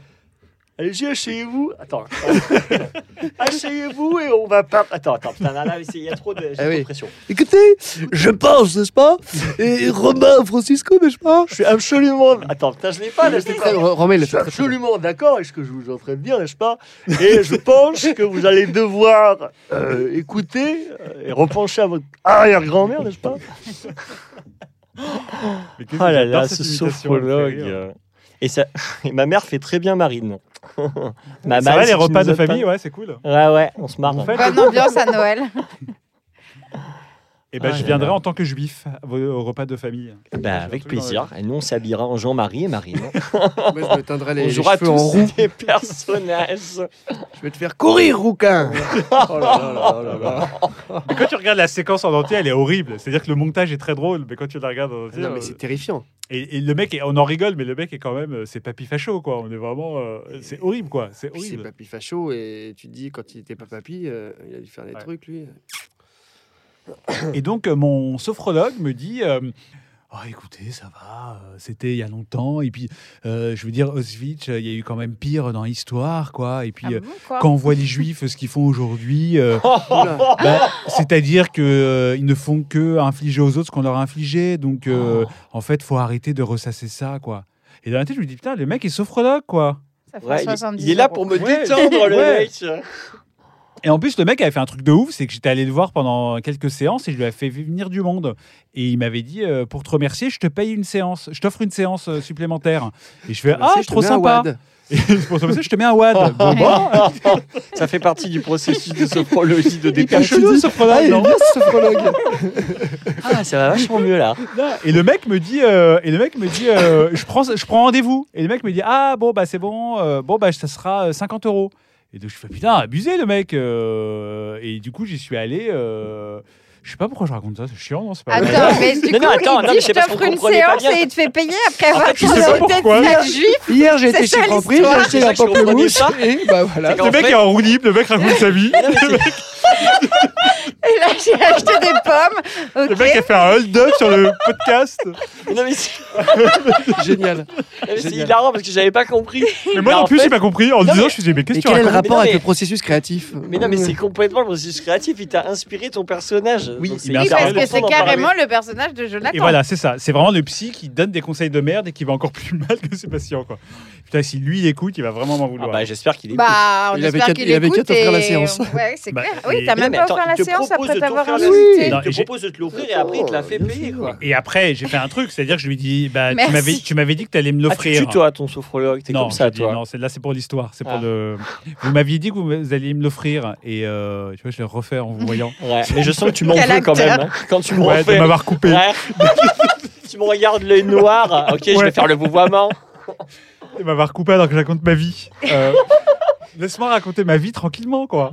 Ok. Et, euh, Je te laisse, pardon, vas-y. Et voilà, non, c'est bon. Et donc, il t'a dit quoi Et du coup, comment tu donc, ta tu- vie donc, tu m'as dit, vous vous m'aviez dit que vous me, vous, vous deviez me. Vous m'aviez dit que vous alliez me l'offrir et il t'a répondu Laisse-moi quoi raconter ma vie. Et donc, il me l'a offerte, la séance. Ah. Il me l'a offerte, on- ça Ah, s'accorde. ouais, ouais. ouais, ouais. super Et- cette chute. Ouais, elle est nulle. Non, mais du coup, j'étais fier de. Je me suis dit, c'est peut-être un, processus d'affirmation de, soi où je me suis dit, peut-être qu'il m'a fait ça Ouais, pour voir comment, comme les petits, parfois, ils font des, des pièges. Qui Et- veulent tout le temps, par exemple, être payés au- euh, en espèces pour Ouais. bien qu'on se rende compte euh, de Ouais, la valeur je de m'en rends l'argent. bien compte. Hein. Euh, De blague, deux fois Ça, 50 c'est euros, ça fait vraiment- 100. hein. Ah, c'est ça l'argument? Ouais, moi c'est Pour ça. se rendre compte de la valeur de l'argent? Ouais. Faut bien sentir le liquide. Enfin, je suis Ouais. peu allée euh, chez le psy, mais à chaque fois c'était ouais en cash pour Ouais, bien ouais. qu'on se rende compte de notre séance. Ouais, ouais, les Moi impôts aussi. aussi. se rendent bien compte. Ouais. Salope. Ouais, Pardon. Je suis également très peu allé chez le psy, effectivement. euh, on va dire non, Ouais, c'est vrai qu'ils ont, ils ont, ils Mytho. ont pas souvent des machines à carte bleue. Le gars avec les larmes aux bah yeux. Les gars, les larmes aux yeux. C'est marrant. Ah, effectivement, moi aussi, je, j'ai, j'ai quelques fois payé en, en- en espèces. Et donc, pardon. Et donc- C'est vraiment la présentation de personnage la plus longue. Ah bah, euh, ouais. voilà. Mais attends, il y a perdu une tout le monde, là. conversation 28 par minutes, Erwan. On voilà. a perdu tout le monde. Et Erwan. Erwan. euh, Erwan Téréné qui joue euh, Timothée, qui est euh, ouais le mec un peu euh, égocentré, narcissique, euh, qui est tellement dans le contrôle, euh, euh, il a tellement une haute opinion de lui-même qu'il se remet pas vraiment en question. euh, Il donne Et- des notes aux gens. ouais, c'est ça. Euh, quand il couche avec les gens, Ah ouais. quand il les rencontre, Ah oui, il oui, donne oui, des ça c'est notes. terrible. euh, ça, ça A, B, C, D. euh, Ouais. J'avais rencontré quelqu'un qui faisait ça. C'était parti de, de quelqu'un que j'avais rencontré qui il faisait des dossiers de, de gens que, de, qui trouvaient moches. Il, il me disait- il m'a vraiment dit cette phrase tiens, euh, j'ai un dossier de, de gens moches, tu veux voir, c'est hyper drôle. Mais de, mais Et là, De- tu te vois. de gens qu'il avait rencontrés, genre qu'il a, Ouais. avec qui il a pris un selfie en mode tiens, Non, moche. de, ouais, de gens qui lui envoient des photos. Quoi, Comme le sur dîner les de con. Ah oui, ça, oui. quoi. Le oui, dîner oui. de con, mais avec les moches, quoi. Ouais, c'est ça. Genre, euh, euh, dîner de moche. quoi. Ouais. Ouais. De moche, bien sûr. Et, euh, et ouais, il, et voilà. Je n'ai pas de fin à cette Non, phrase. mais ce Ouais, ouais, mais personnage, déjà, c'est bien. est- est- enfin moi, ce, ce moment-là m'a bien fait rire. Parce que sans que je note les gens, je, je trouve que c'est drôle de l'exprimer comme ça. Enfin, t'es- le mec, il l'exprime clairement qu'il note les gens, euh, alors qu'en vrai, on le fait tous, mais sans donner vraiment une note. Peut-être Donc, inconsciemment. ou- Inconsciemment, on le fait tous. Quand tu rencontres quelqu'un, tu non, te sens moi je ou le fais bien. pas. Tu le fais toi? C'est vrai? Mais non, mais quand tu rencontres quelqu'un, tu le mets forcément dans une case. Tu te sens ou bien Bah un peu supérieur, ou bien comme lui, ou bien moins bien. Mais Enfin, pourquoi? Moi, j'avoue, ça me, j'ai jamais, euh, j'ai jamais fonctionné comme ça. quand- Camille. notamment quand tu On rencontres. Camille. Quand tu... Moi, c'est mon côté, j'ai pas. un peu mais non, mais sur, non, mais, non, mais, Non, mais si, euh, plus, t'as raison, euh, t'as raison. oui, Ne, serait-ce que sur l'humour. Je veux dire, quelqu'un. euh, Tu dis, ah, avec je suis qui plus tu drôle matches que lui, pas. ou je suis Non, moins- c'est pas ça, mais c'est quelqu'un avec qui tu matches pas en termes d'humour, mais que ce soit ami, euh, amant, euh, maîtresse, peu importe. Ça marche pas. Oui, Un, mais- un mais- pote avec qui tu te marres pas parce que tu sens qu'il n'y a Oui, pas là, de c'est, connexion euh, il n'y a pas la euh, connexion. Mais euh, mettre une note, c'est mettre une hiérarchie et, et sous-entendre que c'est je toi qui es je- dans je le. parle pas de mettre de notes, mais ce que je veux dire, c'est que il y a une forme de, de différence entre les gens qui s'opèrent de, de fait. Et donc, mettre des notes, c'est quelque part. euh, Oui, effectivement, il y a une forme de graduation. Il y a une forme pareil. de. Oui, je suis d'accord. Ouais, tu fais un classement quoi. Ouais. Alors que Oui, quand c'est un truc de match, tu dis bon bah on n'a pas le même humour, on n'a pas le même feeling. et Absolument, t'as pas, Ouais, t'as pas la même famille. tu vois, c'est- c'est Oui, moins, c'est moins censé être euh, objectif. Ouais, mais Là- dans ton couple, t'as envie J'entends souvent des gens qui disent j'ai envie d'admirer euh, mon mec, ma meuf, euh, j'ai envie de m'admirer. Donc c'est aussi une forme de se dire j'ai envie de. Euh, si je suis un B, je veux pas, euh, pour Mais- reprendre les propos du personnage, si je suis un B, je peux pas euh, être en couple avec un quelqu'un que j'estime être un D. Il faut que je sois en couple avec quelqu'un que j'estime être un A. En fait, quoi. le problème du personnage d'Erwan, c'est que il n'est pas en capacité d'admirer l'autre. Il veut que l'autre l'admire. Parce Oui. qu'il est hyper narcissique pour le coup. Mais ouais. Il est Ouais. peut-être pas pervers narcissique, mais il est très sur lui. oui, ah quoi. bah oui, ouais, ouais. Et c'est ce qui l'empêche de s'ouvrir et de tomber amoureux, etc. Parce Ouais, il a besoin de tomber amoureux. Il- en fait, il- c'est ça le drame de ce personnage-là et qui est inspiré de gens que, j'ai, que je connais. euh, c'est, euh, c'est-à-dire. euh, Ton sophrologue également. Mon sophrologue. Qui a inspiré Mon sophrologue. tous les personnages. de, de ce truc de se dire. euh, à la fois, tu as besoin d'admirer l'autre, il a besoin d'admirer l'autre, et en même temps, il peut pas, il, il peut pas tomber amoureux de quelqu'un qui est plus grand que lui. Donc, il faut que ce soit quelqu'un qui soit plus petit que lui, mais en même temps Ah, qu'il voilà. admire. Et c'est pour ça qu'il est condamné à être malheureux, quoi. Il est dans un piège, quoi. de- Ouais. Et j'en ai rencontré des comme ça, des gens comme ça. Quoi. Enfin, je crois qu'on en connaît tous, quoi. Camille est comme ça, je crois. Moi, je suis comme ça. gratuit. Hyper gratuit. Ouais, une grosse perverse narcissique. Mais en plus, t'es pas tant comme ça. Non, je suis pas tant comme ça. Non, mais en fait, moi, ce qui m'a fait rire dans la pièce, c'est que le, le mec, euh, enfin, c'est drôle, ce personnage décalé qui assume complètement Oui, euh, oui. cette phrase. Et du coup, moi, ça m'a fait rire parce que non, je ne note pas les gens. Mais oui, on est toujours, on dit le con de quelqu'un ou le. Donc Oui, en fait, oui. t'as forcément une hiérarchie qui s'installe et je trouve que c'est drôle de l'exprimer comme ça. Mais euh, et euh, pareil, euh, moi je pourrais pas être avec quelqu'un. euh, enfin, ça m'est déjà arrivé par exemple de quitter quelqu'un parce que juste la façon dont il parlait de son boulot, j'avais l'impression qu'il n'était pas compétent et qu'il se faisait chier. Oui, je comprends. Et t'as pas Et envie du coup, ça me fait pas- est pardon, mais ça me fait pas son bander. taf. Bah oui. Et Ouais, peu ouais. importe son taf, vraiment, je m'en fous. Mmh. J'ai pas, pour le coup, euh, dans la pièce, il a envie d'un médecin, d'un truc. Moi, c'est pas une histoire de, de pognon. C'est une histoire de euh, si ton métier te plaît pas, que quand tu m'en parles, t'as l'air Oui, nul et que ça te dur, fait ouais. chier, bah, en fait, le soir, ça, pardon, mais ça me Ouais, donne pas envie, quoi. Ouais, ouais. Voilà. Je t'embrasse. euh, Ça, le fait que des dédicaces à des gens. dédicace, Patrick, si tu Patrick, nous si tu nous entends. entends, voilà, c'est- dédicace à mon dentiste. Mais voilà. Ah, il était dentiste non, pas du tout. Ah, Bah non. Et, euh, et pour revenir au Je l'aurais jamais quitté, sinon beaucoup trop. J'aime beaucoup trop l'argent. Ah, donc Ça veut dire dire dire j'aime beaucoup trop les dents. Non, en vrai, non, ça n'avait pas de rapport avec l'argent. Non, non. Ouais, on coupera à ce moment-là. Non, il était pas, il était RH. euh, Mais, mais je comprenais pas ce qu'il faisait. ça On coupera, euh, c'est parce qu'en fait il avait un micro pénis. On coupera, on coupera. Aussi, on coupera. on il, coupera. c'est il vrai, était homophobe et antisémite, on coupera. il était breton. On coupera. Éjaculateur, coupera. éjaculateur précoce. Allez, bon, allez, mais on coupera. Allez. Il avait beaucoup de poils, mais pas assez. Allez, on coupera. Allez. Euh, vraiment. Et alors, le processus euh, de répétition, euh, comment s'est-il passé? Comment vous avez euh, dirigé les acteurs, les actrices? Comment vous vous êtes auto-dirigé finalement? Euh, quel tr- ouais, quelques- Comment vous avez monté la pièce quoi? euh Bah, euh, quand l'un est sur scène, l'autre euh, dirige la scène en, en cours. Ouais. Donc là, il y avait un, un relais qui s'opérait. Puis quand on était tous les deux en salle, euh, bah, on était complémentaires aussi là-dessus. On, on se répartissait les tâches. Enfin, on continuait dès qu'il venait. On s'en parlait parfois à l'oreille, comme ça, genre, qu'est-ce que t'en penses? Ah oui, oui, validé. Et puis on. Voilà, mais.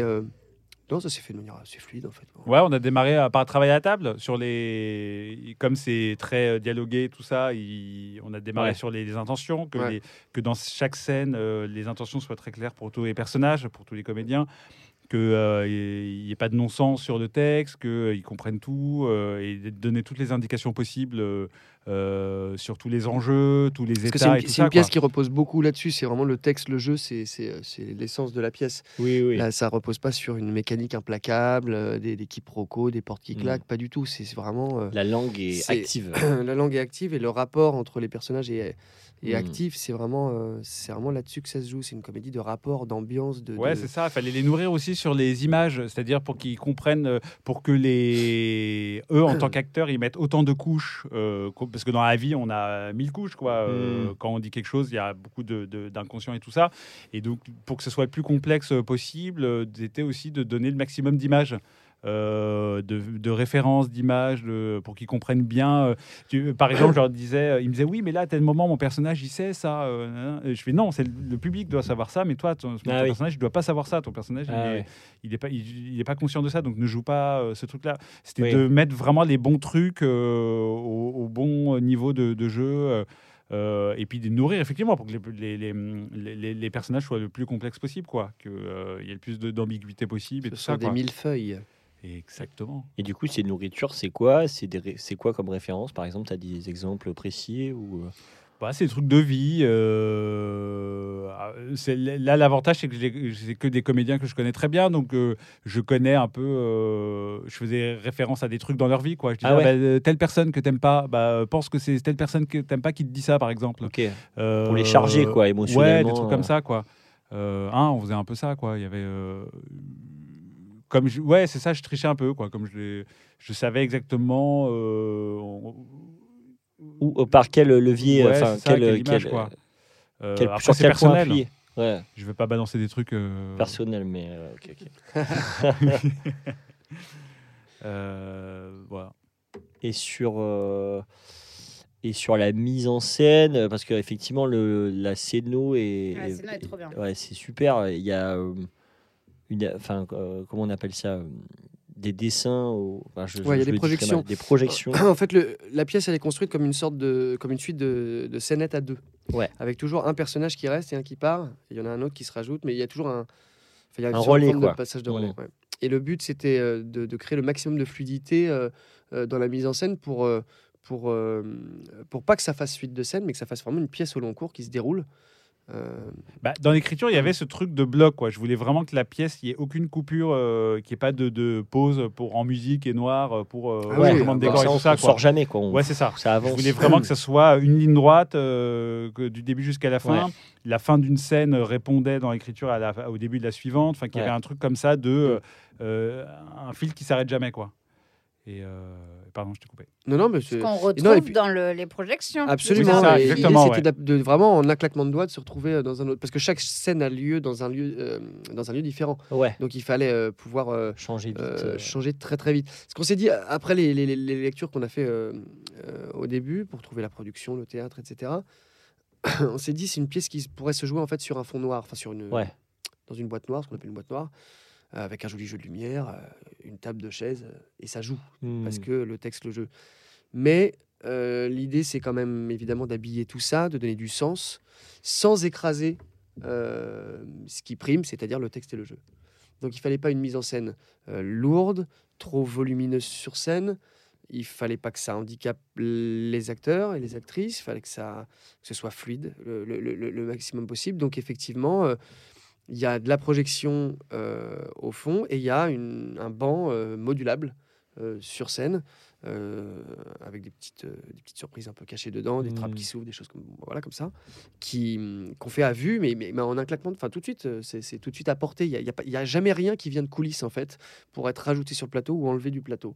Tout est déjà là et les gens, enfin les, les, les- les acteurs entrent et ont tout de suite tout à, à, à portée de main et, et la projection euh, évidemment est pilotée de la régie et, euh, et, et on passe d'un lieu à l'autre comme ça en, en un effet. Quoi. Donc, ouais, Ouais, euh, je voulais que ce soit le corps des comédiens moi, qui permettent de, de passer d'un truc à un autre, d'un univers à un autre. Je voulais vraiment que ce Mhm. soit le, un mouvement de corps et bam, on change complètement de- de- d'univers. C'était un peu ça la contrainte qu'on s'était Ouais. donnée. C'était au maximum du maximum, euh, le comédien, il doit utiliser euh, il- euh, une seule de ses mains pour euh, faire un changement de décor. C'est la seule contrainte de changement de décor, c'était ça. Et, et après, tout le reste, c'est du rythme, quoi. C'est-à-dire, c'est bam, d'un coup, mouvement d'épaule, et bam, ça, on change de lieu. Et, et avec ces, ces- ces- ces dessins derrière, ces projections qui coulissent ou qui se, se, se- se- se changent assez facilement, quoi. Ouais, et puis on n'attend jamais que les choses soient mises en place pour jouer. C'est les, les choses se font pendant le jeu. Ok. C'est-à-dire, Si on doit euh, bouger un- un- une partie du module pour euh, le modifier, c'est en, même temps pendant la jeu. scène. C'est en pendant la scène. C'est en On disant a- le texte. en disant le texte, etc. Oui, du coup, ça, ça ne s'arrête jamais. euh, Ouais. Il n'y a jamais une petite virgule de euh, 10 Attention, secondes changement de décor, Attention, quoi. déplace ça pour ce Ouais. truc-là, pour euh, signifier que non. Qui fait qu'on sort jamais, effectivement. On est tout non, le temps, ça s'arrête euh, jamais. Ouais. Ouais, non, ça marche hyper bien. Et le, le choix graphique euh, de, de- du mur, euh, enfin des, des- des projections sur le mur, l'idée c'était d'avoir un, En fait, le, le mur du Le Pic, il, a, il est assez brut, il a des petites aspérités, etc. Donc l'idée, c'était euh, c'était d'avoir des traits fins, de Mhm. façon à pas faire ressortir trop les... Dès, dès qu'on on projette une surface euh, colorée, euh, Ouais, genre une photo Pleine. ou un ouais, paysage. ça fait ressortir les, les- les- Ouais. comment, les accidents du mur, on va dire. Et donc l'idée, c'était de- de- plutôt d'essayer de couvrir. le- À un moment donné, on avait pensé, on s'est dit, tiens, est-ce qu'on mettrait pas un cyclo, un truc, on couvrirait le mur pour que la surface Ouais. soit lisse et soit propre, etc. Puis à un moment donné, on s'est dit, ben non, euh, il faut se servir de la contrainte pour Eh trouver ouais. quelque chose et pour euh, affiner euh, le, le truc. Et effectivement, on a affiné puisqu'on a choisi un trait fin Ouais. euh, qui Ouais, ressemblera à une craie. Ouais. Mm. Et, euh, et puis ça, ça ajoute un côté urbain. Et puis et le, et le- le choix aussi de- du trait euh, un peu naïf, un peu enfantin. Il y a le euh, côté l'alinéa que je te disais. Ouais, c'est ça, ouais. les ça, il y, a- y toutes ces Ouais, ouais. références-là, les Monsieur Madame, etc. Donc il y a un truc un peu euh, enfantin. Ouais, on a fait avec euh, Natacha Markov. C'est ouais. Natacha Markov, la scénographe, qui nous a, euh, avec qui on a beaucoup, beaucoup discuté pour justement euh, garder ce truc de ligne, ligne de, de vie, quoi, comme un passage de relais ou comme, Mhm. euh, comme une espèce de, de ligne qu'il y a à un moment quand elle est à l'hôpital. Euh, Ah euh, ligne sinusoïdale de c'est l'électrocardiogramme. ça, qui est un peu ce truc de, de ligne qui relie tout le monde. euh, de... Et puis aussi, on se disait de boucle, c'est-à-dire que c'est que des personnages qui sont en train de répéter les mêmes erreurs, euh, qui essaient de prendre conscience de leurs erreurs, de leurs limites, et essaient de s'améliorer, mais ils n'y arrivent pas vraiment. Donc il y avait aussi ce truc de ligne, bon, bah, en fait, on tourne en rond, quoi. Mm. Et la ligne nous paraissait être le plus, euh, plus logique par rapport à tout ce qu'on racontait, quoi. Ok. Bah, le décor de fin est le premier euh, qui se retourne. Exactement. C'est la boucle. Ouais. J'ai vu. Exactement. Bien joué. Et, euh, et comment on fait pour euh, jouer un spectacle tous les soirs euh, Pour reconvoquer, re, re- ouais, comme si c'était la première fois. Enfin, Bah, déjà, il faut prendre du plaisir, je pense. Ouais. Je pense le cas. que c'est le. Ouais. Non, mais il y, a une que- y a une super équipe, on Ouais. s'entend hyper bien, on, a, on prend beaucoup de plaisir à jouer ouais. cette pièce et ses personnages. Je crois qu'on aime tous vraiment beaucoup nos personnages et on, Ouais. on prend beaucoup de plaisir à, à les interpréter. Ça, ça, ça compte beaucoup. C'est vraiment une écriture qui est faite pour les comédiens et les Mhm. comédiennes. C'est c'est vraiment. euh, Enfin voilà, il y a la place au silence. on- Chaque soir est différent en fonction de comment on sent les choses. Alors, évidemment, il y y y a un rythme. il y a- voilà, mais hmm, mais parfois, on peut prendre un temps parce qu'on le sent, on n'est pas euh, contraint par quoi que ce soit, où il faut filer, filer, filer, filer. C'est euh, c'est c'est- enfin, c'est Ouais. vraiment très agréable à jouer, donc on Ouais. prend beaucoup de plaisir. Ouais, puis on a, euh, on a bien euh, répété, quoi. En Ouais. fait, on est arrivé, on en a. C'est un peu ce qu'on s'était dit dès le départ. On s'était dit, on veut à une semaine de la première en avoir marre de jouer euh, euh, devant une salle vide. On avait hâte Mhm. d'avoir le, le public. Ouais. Et c'est vrai qu'on arrivait à la première et on avait tellement hâte de rencontrer, de jouer avec le public que. euh, que ouais, on- Ouais, vous y- ouais. Du coup, là, pour l'instant, euh, c'est hyper jouissif, quoi, parce que c'est, on a tellement attendu ce truc et c'était le but, quoi, que ce soit. Ouais, puis être hyper, prêt, euh, être prêt, vraiment ouais, prêt c'est dès ça. la première, c'est hyper, en vrai, c'est hyper important. C'est-à-dire qu'il enfin, y a tellement de théâtre et tellement de spectacles à Paris, il n'y a plus de ah ouais, on a 15 jours pour se roder un petit peu. Bon, je veux dire, les gens, euh, ils payent leur place, euh, c'est pas des, c'est pas des, on fait pas des représentations test, quoi. Ouais, ouais, ouais. Euh, il faut que ce soit prêt tout de suite et il faut que la, la presse puisse venir tout de suite. Il y a, y a- il y a pas. à une époque, peut-être, il y avait un peu plus de latitude euh, euh, là-dessus, mais aujourd'hui, euh, non, il faut être béton direct parce qu'il y a beaucoup de concurrence et si les gens sont pas contents, si ça leur plaît pas plus que ça, parce que c'était un peu bancal les premières, très vite, le bouche à oreille négatif se met en place, les critiques sur les. Tout le monde critique tout sur les réseaux sociaux ou sur les sites de réservation. Et on peut pas, enfin voilà, on peut pas se permettre d'être approximatif au début. Donc il y a aussi euh, cette volonté-là, c'est d'être Ouais, carré tout le dé- dès le début pour ne pas rater le lancement, quoi. Mais pour répondre ouais, à ta question, de, je sais pas, les, les premières, il y a un truc de joie. De, euh, en plus, là, c'est cool, ça se passe bien, je touche du bois. C'est cool, donc on est hyper heureux, joyeux. Il y a un moment, on sait, euh, au bout d'un moment, qu'il Ouais, y aura. Faut retrouver un euh, second souffle. C'est ça. Et, euh, et moi, je me dis, quand ça arrive, ça arrivé sur d'autres pièces où. euh, en fait, il faut jouer avec l'état dans lequel tu arrives aussi au théâtre. C'est-à-dire qu'il ne faut pas se dire non, non, allez, je, dans un déni de ta, de ta propre humeur, de ton propre état, et, euh, et, et- et d'aller contre. Et du coup, ça te crée à l'intérieur des ouais. tensions. Enfin, Mhm. c'est, en tout cas, c'est comme ça que je fonctionne.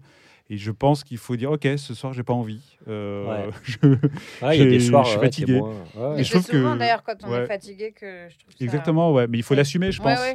Faut Ouais. pas aller contre ses émotions Le et problème, tout ça, quoi. le problème arrive quand tous les soirs tu arrives sans en avoir Ouais. envie. Là, Ah oui, dis, mais Et là, euh, bah, tu faut changer. dis, euh, ouais, faut changer de, faut changer de, de, de pestacle. Mais là, le soir en été, vous avez quand même eu trois applauses. C'est rare ça, je trouve, en cours. Ah, pendant le spectacle. Ouais, Pendant le spectacle. tu vois. Suite à des, des moments de bravoure. Ah oui. euh, Genre des ouais, gros ouais. moments, euh, un peu des monologues un peu intenses là. euh, et il y a eu trois applauses Ouais. où ça, ça Ouais. se coupe et les gens ont applaudi. Moi, franchement, c'est hyper rare de voir ça.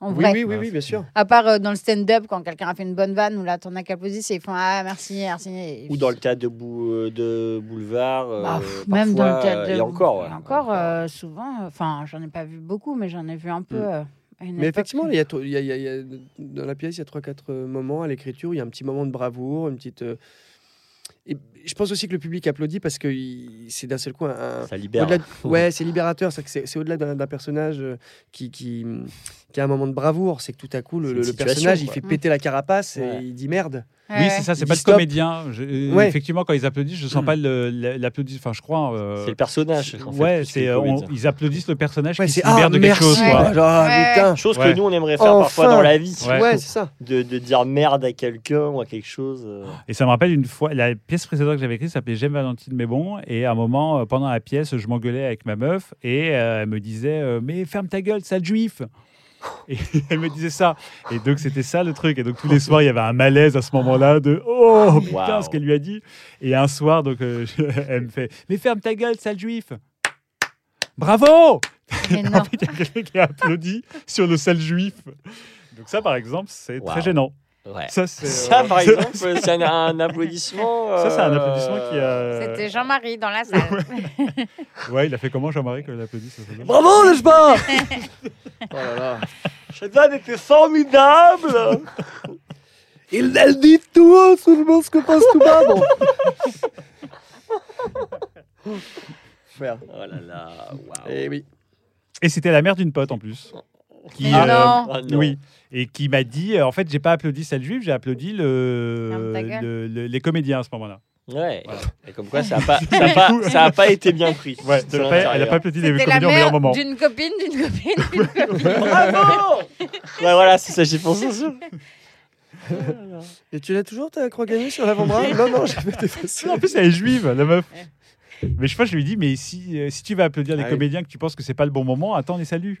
Parce que. pas- Attends de rentrer à la maison. C'est marrant, Ouais. ouais. Ouais. Bah, ouais, ouais. C'est une juive antisémite. c'est une juive, il y en a, hein. Je crois pas. Bon, on dévie là. On- Vite, Roman. Ouais, Romain, vite, changer. On est en train de couler là. Je suis en train Pitié. de tâter, euh. Ah bah attends, peut-être que j'ai une. euh, je vais faire euh, une question filmée. Ah, Euh, oh. Est-ce que ça vous va ou pas? On filme une Euh, question. ouais. C'est pour faire un reel sur Insta euh, pour euh, quand on sort euh, l'épisode. Un real. Et Comme ça, je filme et en plus avec Camille. Un filme. real. Un reel. Un ricka real. Vas-y. Nico, Rudy, Oui, bonjour. Ouais. Salut. salut. Qu'est-ce qui vous fait garder la foi? Chacun son Ah tour. mais Tu on poses la- processus la- ouais. cré- créatif. Qu'est-ce qui vous fait garder la lui pose foi? la question la plus relou à en filmer, quoi. Ouais. C'est-à-dire que Croyez-vous en Dieu Bon. À quel niveau la foi de Euh, Qu'est-ce qui te fait garder la foi dans, dans ce métier et dans les Ah. moments difficiles? Ah, bah tu vois. Ah bah, tu Euh, vois, si tu formulais bien tes questions, on n'en serait pas là. Le... Non, c'est de, euh, c'est-à-dire ce que je disais, quoi. C'est-à-dire le- l'échec, c'est-à-dire tout n'est que des une succession d'échecs. Et, euh, et je trouve rien que déjà le fait d'entendre des gens qui ont réussi à faire des choses et qui, moi, c'est ça qui m'a aidé quand je- le film, j'arrivais pas à le faire, quand la pièce ça se montait pas.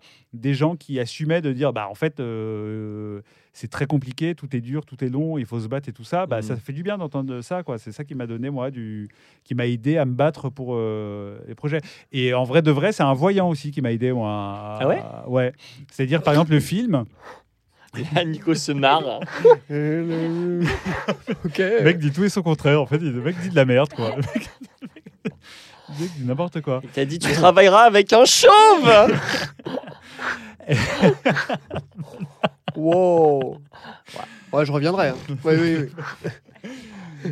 Et euh, qu'est-ce que je raconte? Qu'est-ce que je raconte? Non, le... Le voyant. Le voyant, ouais. Le voyant, c'est un moment où le film se faisait plus. Et, euh, et je me disais, bon, bah voilà, c'est fini. Et le voyant me dit, si, si, le film va se faire, euh, faut vous battre, etc. Et euh, votre, le destin de, de votre film et de vous, sera, vous, vous allez être lié au destin de Napoléon. Et je me suis dit, ah, qu'est-ce qu'il raconte, ce mec, n'importe quoi. Mais le mec m'avait dit, ça va se faire et battez-vous. Ah ouais. Et en fait, ça m'avait dit, je me suis dit, bon, bah allez, vas-y, je me suis battu pour le faire. Le film s'est fait et. Ton, et- ton et- long. Le long métrage, et il est sorti le même jour que décembre. Napoléon. Oh là là. Mais non. Non. Le- ouais. Ah c'est ouais ouf, hein Il est sorti Ouais. un 2 décembre. Ouais, c'est vrai Non, le 22 non, mais c'est- novembre. Non, non, mais c'est vrai, il est sorti le même jour que Napoléon. Ouais, oui. C'est hyper marrant. C'est dingue, hein Alors pourtant, toi, Nico, t'es pas hyper euh, voyant Non, et tout non, ça. je suis pas hyper voyant et tout, mais c'est rigolo. Ah, c'est dingue. C'est dingue. quand même. euh, Ah ouais, ouais. Tu vois, si tu me dit. donneras son et- numéro. Et ma Ouais. pro- tu m'aurais dit, et c'est marrant parce que ma productrice s'appelle Joséphine. Je t'aurais fait, ouais, bon. non, mais tu vois. J'aurais pas raconté cette Non, histoire avec ouais, autant d'entrain. Exactement. Mais le coup de ça sort le jour de Napoléon, c'est quand même rigolo. Ouais. Ouais. Par contre, si je vais le voir et qu'il me dit arrêtez, ça sert à rien de vous battre, je peux vraiment repartir en badant. Bah, par exemple, il m'a dit euh, Vous aimez pas l'eau, vous Vous aimez pas vous baigner Je fais Non, j'aime pas trop. Et il m'a dit Ouais, c'est bien, continuez d'éviter l'eau. Donc, tu vois, du coup, j'arrête l'eau, quoi. Pas de. Je vais pas à la plage, quoi. Parce que le mec a eu bon sur Napoléon. Ouais, du coup, tu peux Non, mais- non, sur mais un voilà. bateau. Du coup, Non, je, ne, mais quoi du coup, je ne me lave Quoi plus. Je ne bois plus. Je pue, je m'en bats les couilles, il n'y a pas moyen. Et Nico, qu'est-ce qui te fait garder la foi? Ah, euh, moi, euh, je sais pas, moi, je vois pas de voyant, je vois pas de sophrologue. Pas de psy. Non, qu'est-ce qui me fait garder la foi? Je sais pas. non, mais je sais pas. j'essa- J'essaie de prendre de la distance avec plein de choses pour pas, euh, comment dirais-je, pour pas, euh, pour pas sombrer. euh, J'essaie de me protéger en essayant de me dire que bah euh, que l'échec fait partie de la vie, comme tu disais, et que à un moment donné, si on, si on se remet en question euh, fondamentalement à chaque échec, on n'en sort pas et qu'on dort plus et qu'on vit plus et que machin. Et déjà que je suis pété d'angoisse, etc. Même en, même en prenant du recul par rapport à ça et en essayant de me protéger, mais je suis déjà pété d'angoisse, je vais pas. Donc voilà, j'essaie de prendre un peu de, distance par rapport à ça et je me dis, bon, c'est bon, il y en aura d'autres. Et puis. euh, Oui, c'est un truc de probabilité aussi. C'est-à-dire, Oui, de- c'est ça. ouais. à, à force d'avoir des échecs, bah, euh, Coupe, coupe, c'est trop long. c'est trop long. C'est 8 ans. quoi. Tu mais en un réel, c'est un. C'est C'est un long métrage là. Moi aussi, hein, je l'ai fait mon long métrage. Deuxième acte. Donc, j'ai une copine. Scène 2, acte 2. J'ai une pote Esquimau. de pote de pote. Ah, mon téléphone a coupé. J'ai plus assez de, de j'ai une copine qui m'a dit un truc très juste. Elle me dit euh, il faut avancer large. Et je trouvais le, le conseil super. ah bah. Et je trouvais le conseil hyper juste d'avancer large. C'est-à-dire de, d'avoir plein de trucs en même temps, quoi. Voilà. Ok. C'est Ouais. vraiment, Merci, euh, euh, les gars. ça, tu peux couper, par exemple. euh, Putain, mais biographie. l'histoire de Napoléon, euh, c'est C'est dingue, c'est hein, fou quand c'est même. Ouais. Et d'autres battez-vous, trucs, hein. battez-vous. Et t'avais dit quoi d'autre truc Il m'avait dit, en fait, il m'avait Ah, dit. mais moi, il me fascine. Je vais aller le voir. Il m'a- il m'avait dit battez-vous pour faire ce film parce que ça sera la première pierre de votre maison.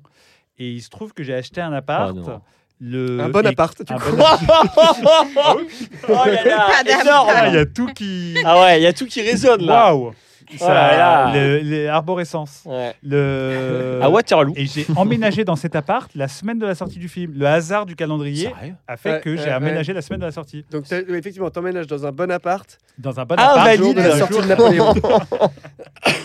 Et il m'avait dit des trucs ouf. Je venais de perdre mon chat que j'adorais, euh, qui était encore bébé, tout ça. J'étais hyper triste. Et je suis à peine rentré dans le, la porte, là, dans le, la pièce, hein, par la porte. Et je suis pas encore assis. Il me fait Oula, vous venez perdre quelqu'un que vous aimez beaucoup, vous. Euh, Pourquoi je vois du carrelage blanc euh? Et en fait, on Ouais, avait piqué sur le carrelage blanc de, de, de la maison, quoi. Ça, tu me l'avais dit. ouais. Et- C'est ouf. Pourquoi tu piques ouf, un quoi. bébé chat? Piqué Ouais, c'était bébé triste. ouais, J'étais trop triste. Ah pardon, on va pas lancer le Non, sujet. non, bah c'est bon, maintenant c'était il y a deux ans. Donc ça y est. Il avait quoi? Il avait une malformation cardiaque, le pauvre. Oh, mignon. Enfin, c'était un bébé, j'exagère, il avait 5 ans. En fait, Ah on oui, a. Ah oui, d'accord. Bah Tu oui. sais qu'en année chat, 5 ans, c'est l'équivalent. C'est- de c'est l'âge. 95 ans. c'est un bébé, 5 Non, ans. c'est pas un 20 bébé. ans. Il était à Non, l'EHPad. Il était à bah, il avait, euh, il, avait, euh, il avait plus de 20 ans. C'est pas un bébé, c'est un jeune Mais- adulte. Mais pas du tout. 20 euh, ah oui. Oui, Non, non, Il avait 17-18 ans. Oui, voilà. Non, non, mais ça n'empêche pas la tristesse, Et mais j'imaginais un chaton. Le, il est, on devait le piquer le jour de son anniversaire. Et on, Ah, ça, ça enregistre encore là Parce que c'est pas Ah, intéressant. hein. Si, Bah, si, si, voilà, si. vraiment, ça m'intéresse. Bah, on doit le piquer le jour de son anniversaire, c'est très intéressant. Si hein. chaque fois que tu, tu digresses, je devais couper, euh, Rudy, euh, j'aurais tout Il coupé. n'y a pas d'émission, hein. Oh, Il n'y a plus rien. on a fait. 5 minutes. Le mec est chez son psy en fait. Et chez le psy. Non, mais attendez, euh, vous, vous- vous- vous écoutez vraiment là? Parce que là, c'est vraiment pas intéressant. Enfin, si vous pouvez aller aux toilettes Ah et ben- moi je continue de parler. euh, non, mais je vais plus pas rien avoir à lui dire à mon psy. Là. Je raconte tout ici, quoi.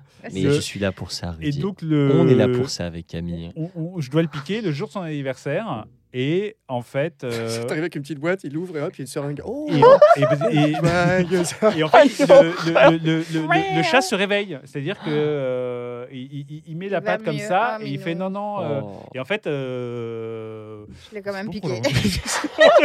ma- ma- non, non, elle n'a pas piqué du coup. Et il a tenu trois mois de plus. Et en fait, Ah le, oui, le veto Un nous avait dit euh, faut le piquer aujourd'hui, c'est fini et tout. Et il a eu un sursaut le jour de son anniversaire. Ah ouais. Ah ouais, Ah, bah, c'est passé la même en chose fait, avec vous avez ma décidé de le grand-mère. parce qu'il était quand même.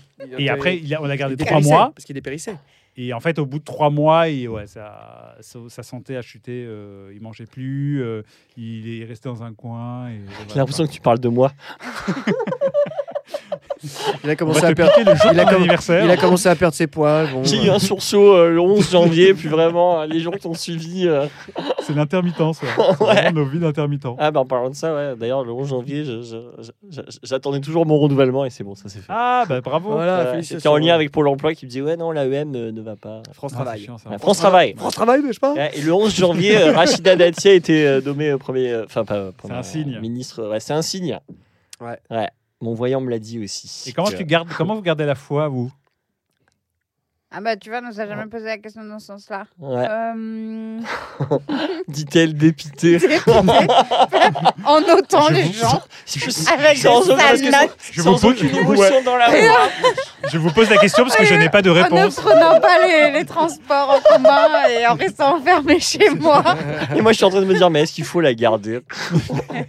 Oui, faut la perdre parfois la Faut la perdre Bah pour ouais. mieux la Oui, retrouver. exactement, voilà. Qu'est-ce qui me fait garder la foi? Non, moi après, je suis en train de me dire, je pense que c'est normal, effectivement, de passer par des moments où on, croit plus aux choses, où on, on la, ouais, ouais, c'est ça. On perd la foi. C'est comme cette, cette injonction au bonheur de, il faut être heureux, il faut être, euh, bah, on peut pas tout le temps être heureux. Enfin, il y a des moments, euh, Bah oui. ça va pas. bah, il faut juste traverser ces moments et, et savoir les traverser. Mais c'est vrai qu'on, voilà, c'est l'apprentissage d'une vie, je pense. Oui, non, mais ça n'a aucun sens en plus de dire d'être heureux. Heureux, c'est tellement ponctuel. C'est genre heureux, c'est genre manger un Kinder, quoi. Et en fait, c'est- non, mais tu vois, c'est comme si on te disait mange des Kinder toute la journée. En fait, à un moment, Ouais. tu peux pas être heureux tout le temps, Ouais. quoi. Le bonheur, Ah, mais euh, c'est ça- chiant. Ben J'ai oui. toute la journée. Ça rend les gens diabétiques. gogol, Tu quoi. ferais rien, quoi. Tu ferais rien de ta vie. euh, tu... Et puis de, de, de, de- de moments euh, désagréables, comme euh, tu euh, l'as dit, naissent, euh, peuvent naître de très belles choses. Donc euh, je pense que tout, tout peut se répondre. quoi.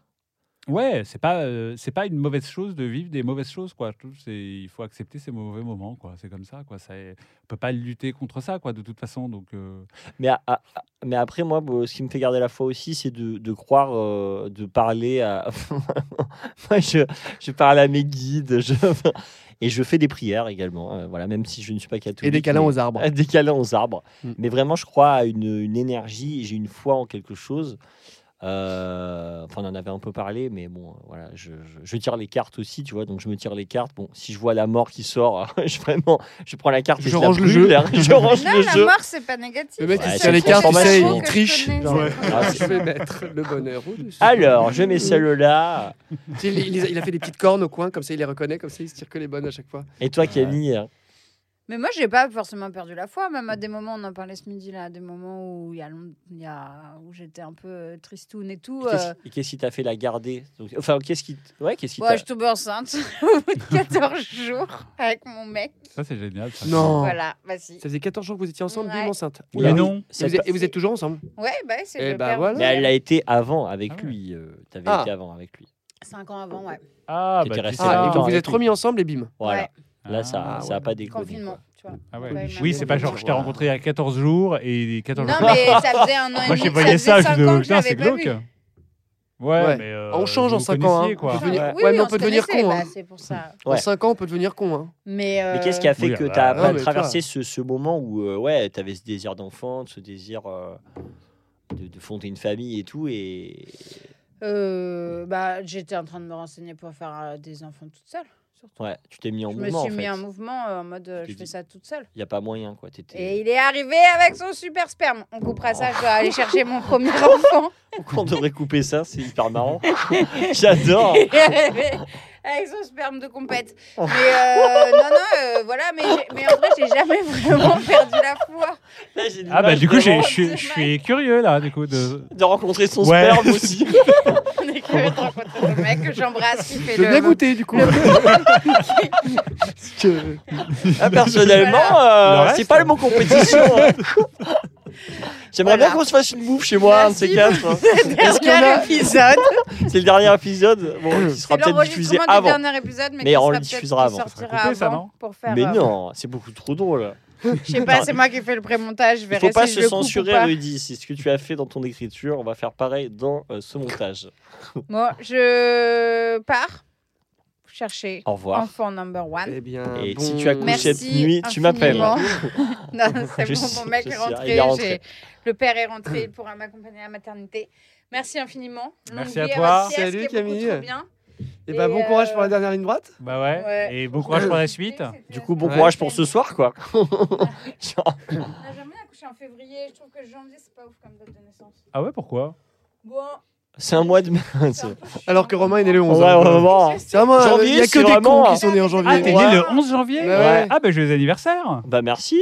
Mais attends, je crois que c'était ta date d'anniversaire de Pôle emploi, moi. Non, non, ma, ma date d'anniversaire c'était fin novembre, mais mon dossier était bloqué. Ah, Et là, ça c'est, j'ai fait mon renouvellement, mais Ah du coup ouais. le 11 janvier, je reçois genre votre AEM n'est toujours pas valide. J'étais là, non mais vous êtes sérieux le jour de mon anniv, euh, on va faire quoi. Et en fait, ça, voilà, tout s'est réglé. Euh, mais J'ai fait des prières. ferme à 18. Ouais. Euh, bah de toute façon, euh, non, mais après j'ai encore quelques questions à vous poser. Ah, et en quand même. recommandation, je recommande euh, le Floodcast, euh, l'épisode avec euh, Nakash et. euh, Ah, qui est très drôle. Ouais, qui est trop marrant, pardon. Et du coup, j'ai. Vous Vincent parlez, de Dienne. Vincent de Dienne. vous parlez de, je, il parle de Je ne suis pas Bah, un héros car ils jouent dans le film tous les deux. Ouais. Évidemment. Et c'est l'épisode euh, saison 9, euh, épisode 9. Voilà. On écoutera. Qui ont absolument pas besoin de moi pour faire de la pub parce que c'est trop bien. On Gros espère bisous. bien qu'ils en feront pour nous. Bouteille à la mer. Bouteille à la mer. du coup, ouais, ça, ça me fait une transition idéale pour euh, parler un peu. J'aimerais bien qu'on parle de comment t'es Les venu à femmes. la... comment comment Le féminisme. Maintenant, le Camille est partie, féminisme. bah, enfin, Quelqu'un pouvoir qui a de euh, féminisme. Camille. Parce qu'en tant qu'homme, on est des Ah, experts, n'est-ce pas Ça commence à bien faire. non, co- C'est comment vraiment les émissions littéraires des années 70 Ouais, ouais, ouais. où ils sont 25 mecs. Où il y a à des parler de- pédophiles. Ouais, Gabriel où il y a- y Maznev, 12 bonjour. ouais. 25 mecs, dont 12 Écoutez, je Et- trouve que les jeunes femmes. Ah. Oh là là. L'enfer. C'était à pas si longtemps. Hein. Ah, l'enfer. Horrible. Voilà, voilà. Euh, non, comment t'en es venu à la réalisation euh, T'avais une parce que donc euh, t'avais écrit des, des pièces de théâtre, non, au Ouais. départ? Ouais. Et comment t'as écrit ton premier court métrage et après bah, le long métrage Enfin, cette envie de j'ai réalisation. J'ai toujours eu envie de faire ça, j'ai toujours voulu faire ça. euh, Après, ça arrive euh, plus tard que le théâtre parce que c'est beaucoup plus long à mettre en place, c'est beaucoup plus, plus cher euh, c'est plus cher, il y a plus d'argent, il y a plus de gens qui entrent en jeu, donc forcément, il y a plus de gens qui interviennent dans le processus d'écriture. Hmm. C'est peut-être pour ça que tout à l'heure je disais que c'est un peu plus long aussi. Euh, Il y a plus de. Tout, tout est beaucoup plus long. Quoi. Les temps au cinéma sont beaucoup plus longs. Donc euh, euh, ça arrivait plus tard, mais j'ai toujours eu envie de faire ça. quoi. J'ai toujours eu envie de. que euh, Le fameux cliché, quoi. quand j'étais petit, j'avais une- on a une caméra et je m'amusais à faire des films déjà à la Ah maison. Euh, Enfin. euh, le, hum, j'ai toujours voulu et aimé faire ça, quoi. Voilà, j'ai, euh, donc c'était, euh, j'ai juste eu euh, manque de confiance pendant très longtemps de me dire, euh, euh, je suis pas assez légitime, euh, je je saurais pas faire, je saurais pas le faire et tout ça. Et puis un jour, euh, je me suis lancé comme dans l'écriture, quoi. L'écriture, j'écris pareil depuis tout petit. et J'ai mis vachement de temps à montrer euh, aux, Ah ouais. aux gens ce que je ce que j'écrivais quoi c'est vraiment en rentrant dans la troupe de Palmat la première fois que j'ai passé le cap de dire bon allez je sors de ma chambre et je montre aux gens quoi c'est d'un coup euh, d'un coup un truc de confiance quoi de se dire bon Mhm. allez euh, je me jette à l'eau je montre et et si ça marche tant mieux si ça marche pas bon bah au moins je serai fixé quoi. Mais euh, de de faire les choses quoi. C'est de faire les choses. Ok. Et, euh, et comment- c'était quoi la question déjà? Et la plus. question, c'est bah ouais, non, mais cette envie de réalisation et Et donc, tu as trouvé une prod, tu as travaillé avec Nolita, c'est ça Ouais. euh, Sur le cours déjà? En fait, ils étaient. euh, D'abord, c'est euh, Délanté Caroline Adrian qui était venue voir euh, ma première pièce euh, qui s'appelait Les Malheurs de Rudy. Et Ouais. elle m'avait demandé, elle m'avait dit j'ai envie de bosser avec toi. Est-ce Ah que ouais. tu as envie de nous écrire un scénar et tout ça? Et là-bas, j'étais euh, c'était engagé qu'en tant que scénariste. D'accord. Et euh, sauf que assez vite, je me suis dit, euh, j'ai commencé à bosser avec des réals, mais avec qui j'avais pas, j'arrivais pas à avoir le. Ouais, le- on n'avait pas dans le même sens, quoi, et je voulais pas les mêmes choses et tout ça. Et Dès l'écriture fait- Ouais. Et très vite, je me suis dit, bon, en fait, je vais le réaliser comme ça, je Ouais, sais ce que je veux, et travaillerai voilà, pas. quoi. Et, euh, et euh, Nolita m'ont produit un. En fait, j'avais déjà fait des petits trucs, mais sans argent. Et Nolita euh, ont, ont produit un cours. On produit un court euh, métrage euh, que j'ai réalisé. Et euh, du coup, ils sont venus, comme ils ont aimé l'expérience, ils sont venus sur le long. et donc, le, film a été coproduit par Nolita et Délanté. Et c'est eux qui, c'est Nolita qui t'a dit, vas-y, t'es chaud pour écrire en long et, et le réaliser, ou c'est toi qui as amené le Non, c'est euh, les deux. Ah. Euh, ils ont aimé l'expérience, le- le- la collaboration sur le, court métrage et ils m'ont dit on aimerait bien bosser avec toi sur un long. Et ai dit ah bah, je, je développe un long en ce moment avec Délanté. Euh, venez avec nous si ça vous intéresse le projet. Ils ont lu le scénar et ils étaient hyper chauds et, et voilà quoi. Et le scénar, tu l'as écrit, donc tu me disais en coécriture avec un- quelqu'un qui est scénariste vraiment de métier. Ouais. T'es au conseil principal. Gaël Massé aussi qui est venu sur la fin. Et, et, de- le projet, c'est pas monté facilement, non, Euh, Donc, parce que justement, c'est ce voyant qui t'a fait redonner Ouais. la foi à ce moment-là, mais euh, qu'est-ce que. Il y a eu le Covid ou. Enfin, le tournage a été reporté? Ouais, c'était très très long. J'ai eu l'idée en 2013 du Ah ouais. film. Ah ouais. Et euh, Donc, le, le- le pitch très rapidement, mais ça se passe dans un cabinet d'avocats. Ouais, c'est ça. C'est euh, Vincent de Dienne qui est avocat, un peu mal dans sa peau, euh, qui a du mal à s'affirmer et tout ça. Et euh, son cabinet défend Monsanto Ouais. contre un groupe de cancéreux et qui porte plainte contre Monsanto. Et à ce moment-là, le personnage de Vincent de Dienne pense qu'il a un cancer. Du coup, sa boss le nomme responsable du dossier en se disant il va pouvoir négocier avec des cancéreux s'il Ouais. a un cancer. Sauf qu'en cours de négo, il apprend qu'il n'est pas Mmh. Malade. C'est une, Et- une comédie. On est vraiment dans, dans- l'ironie dramatique parce qu'on voilà, on- nous, on sait tout. Oui. Et lui, il se cache de Ouais. que. Enfin, il fait en sorte que les gens ne sachent pas qu'en fait, il est pas Ouais. malade. Donc, c'est très drôle et très cynique aussi, que du coup. C'est ouais, euh, ouais, ouais, à part- ouais. Ça, Enfin, je sais m'en- pas si c'est le bon mot cynique, mais. Non, je me rends pas compte, moi. Après, ça, je sais pas. euh, Enfin, en tout cas, ce dit. ouais, certains dit, personnages ouais. sont cyniques. Ouais, cas, parce que c'est des. Non, mais euh, ça revient notamment souvent, les cabinets. Enfin, le, personnage de, joué par Clémence Poésy Ah oui, qui est vraiment redoutable Ah euh, ouais, ouais. parce que euh, voilà, ils sont du côté de Monsanto, euh, enfin, Ouais. qui doivent défendre quoi. Donc il faut bien trouver Ouais, des mais arguments. c'est du cynisme, mais comme les personnages de la pièce, c'est-à-dire que est-ce qu'à un moment pour ta propre survie, est-ce que Mm. tu, il y a un moment où bon bah tu fais peut-être la cro- tu, passes sur certains de tes principes pour assurer ta propre survie, quoi. Ouais, Il y a une scène où d'ailleurs on, on comprend vraiment pourquoi justement elle agit comme ça aussi. quoi. Ouais, Après, on- survie, euh, survie, oui, mais dans certains, c'est chez certains personnages, c'est pas forcément une survie, c'est une volonté de monter plus haut et c'est c'est ce qui va leur permettre d'accéder à des postes supérieurs. un de arrivisme, pouvoir, Une oui. forme d'arrivisme, une forme de quête de pouvoir qui leur fait faire n'importe quoi, et, euh, etc. Hmm. Donc c'est c'est en ça que le cynisme arrive, c'est quand d'un seul coup, euh, tu t'abandonnes des, des- des- des principes fondamentaux de d'équité Oui, oui, bien sûr. pour, euh, pour obtenir. euh, Bah, c'est un truc de performance, quoi. Ouais, c'est un ça. truc de, euh, de, de- où tu as l'impression que ton, ta carrière professionnelle est liée à ton bonheur. Ouais. ce qui peut être le cas aussi, quoi, quand tu t'es pas, quand aimes ton travail, quoi. mm, mm. Mais et non, ça a été long parce que euh, parce que euh, premier film, parce que sujet difficile, le cancer, euh, ça a été très compliqué à financer. Euh, Tu avais le casting au départ. euh, le, ca- ouais, le casting est venu assez vite. Euh, ils sont, les comédiens sont venus très vite sur le film. Ils ont lu assez vite. euh, ouais. Ils ont dit oui très vite. Enfin, le casting s'est fait très facilement. Et en fait, on a eu un peu un truc d'euphorie au départ. On s'est dit, le casting, on l'a bouclé en deux mois, trois Ah mois. ouais. Et, et ensuite, les premiers financements arrivent très très vite. Tout était positif. Et il y a le Covid qui est arrivé. Ah ouais, là. Et, et là, c'était fini. Là, euh, Ouais. tout a été ralenti, annulé. euh, ça a été très compliqué, ouais. Euh, on nous disait, bah, avec le Covid, les- le cancer, c'est pas la priorité de nos spectateurs. On a eu ça. J'ai tout eu, quoi. On m'a dit, non, le, le- les gens n'ont pas envie qu'on leur parle de cancer, quoi. Ok. Et, je, Ok. et je leur disais, mais c'est une comédie. Ils me disaient, mais t'arriveras jamais à faire une comédie sur le cancer. On te disait ça, t'arriveras jamais. Ces phrases-là, elles sont terribles, je trouve. T'arriveras jamais à. Ah bah Enfin, ça, mais- c'est insupportable. Ah bah euh, oui. C'est ça qui est compliqué quand tu fais un film, c'est que tu as énormément de gens qui donnent euh, leur avis et qui sont sûrs. euh, et, et certains ont raison, parce qu'avec le recul, je me dis, ah oui, lui avait raison et tout ça. Mais Mais c'est-à-dire en que t'as- fait, oui, Mais mais dans le tas, il y en a qui disent aussi des trucs faux, quoi. Et on m'avait dit, euh, on m'avait dit, ouais, euh, tu n'arriveras pas. euh, Mais c'est qui C'est les fi- c'est euh, c'est c'est, euh, des gens pour justifier euh, Leur refus. Ouais, alors ça se trouve juste qu'ils aimaient pas le projet, ça se trouve juste qu'ils aimaient pas le scénar et qu'ils trouvent des excuses quand, aussi, quand, quoi. quand t'écoutes tous les euh, acteurs, tu sais, qui reviennent sur leur carrière, les acteurs un peu âgés, ou les réalisateurs, tu sais, les Coppola, les. on leur a tout dit à un moment donné, euh, ça, etc. ça, ça, ça, ça le fera Ils pas. racontent tous la même chose. On m'a dit que ce film-là, qui Hmm. d'un seul coup est une espèce d'ovni du cinéma qui est devenu culte, Genre enfin, le, un grand le film. parrain, genre. Ouais, laisse enfin ce genre de. Ouais, D'ailleurs, il y a exactement. une série qui est géniale apparemment, The Offer. Je sais pas si vous l'avez vu, c'est sur Ah oui, comment euh, s'est monté le parrain. Ah Ouais, ouais. oui, sur Paramount. euh, c'est ouais, génial. Je l'ai Ouais. pas vu l'ai encore, pas mais- vu, mais je l'ai Hum. entendu à la radio. Il y a un affaire sensible, il y a un Ouais. affaire sensible sur euh, Ah bah voilà, aussi, c'est lui que Ah j'ai ouais écouté, ouais. qui est vachement bien. Ah, génial. Ouais, ouais. c'est super. Et, et- effectivement, quand tu écoutes tous ces réalisateurs qui reviennent sur d'un seul coup un chef-d'œuvre qu'ils ont voulu, mais même les Star Wars, etc., quand tu écoutes des, t'écoutes des George Lucas, des Spielberg et tout, ils disent tous la même chose. Les producteurs n'y croyaient pas, ça ne marchera jamais, tout le monde s'en fout de ça. Ah ouais, même Star Wars. euh, tu ne parviendras pas à. euh. Et les mecs se battent, se battent, se battent, presque à mettre leur maison dans la balance euh, Ouais. et leur slip. Ah ben c'est ce qui s'est passé là. Moi, j'avais, j'ai eu très très peu d'argent euh, pour faire le film. Les comédiens sont venus au minimum syndical. Euh, c'est pour ça que le film s'est fait. L'équipe technique est venue au minimum syndical. Euh, Ah ouais, vraiment On a eu le Ah droit à zéro heure sup et euh, donc ce qui est très compliqué euh, au ciné quoi. T'as réussi à le respecter, ça on a eu, je crois, 1h20 d'heure sup.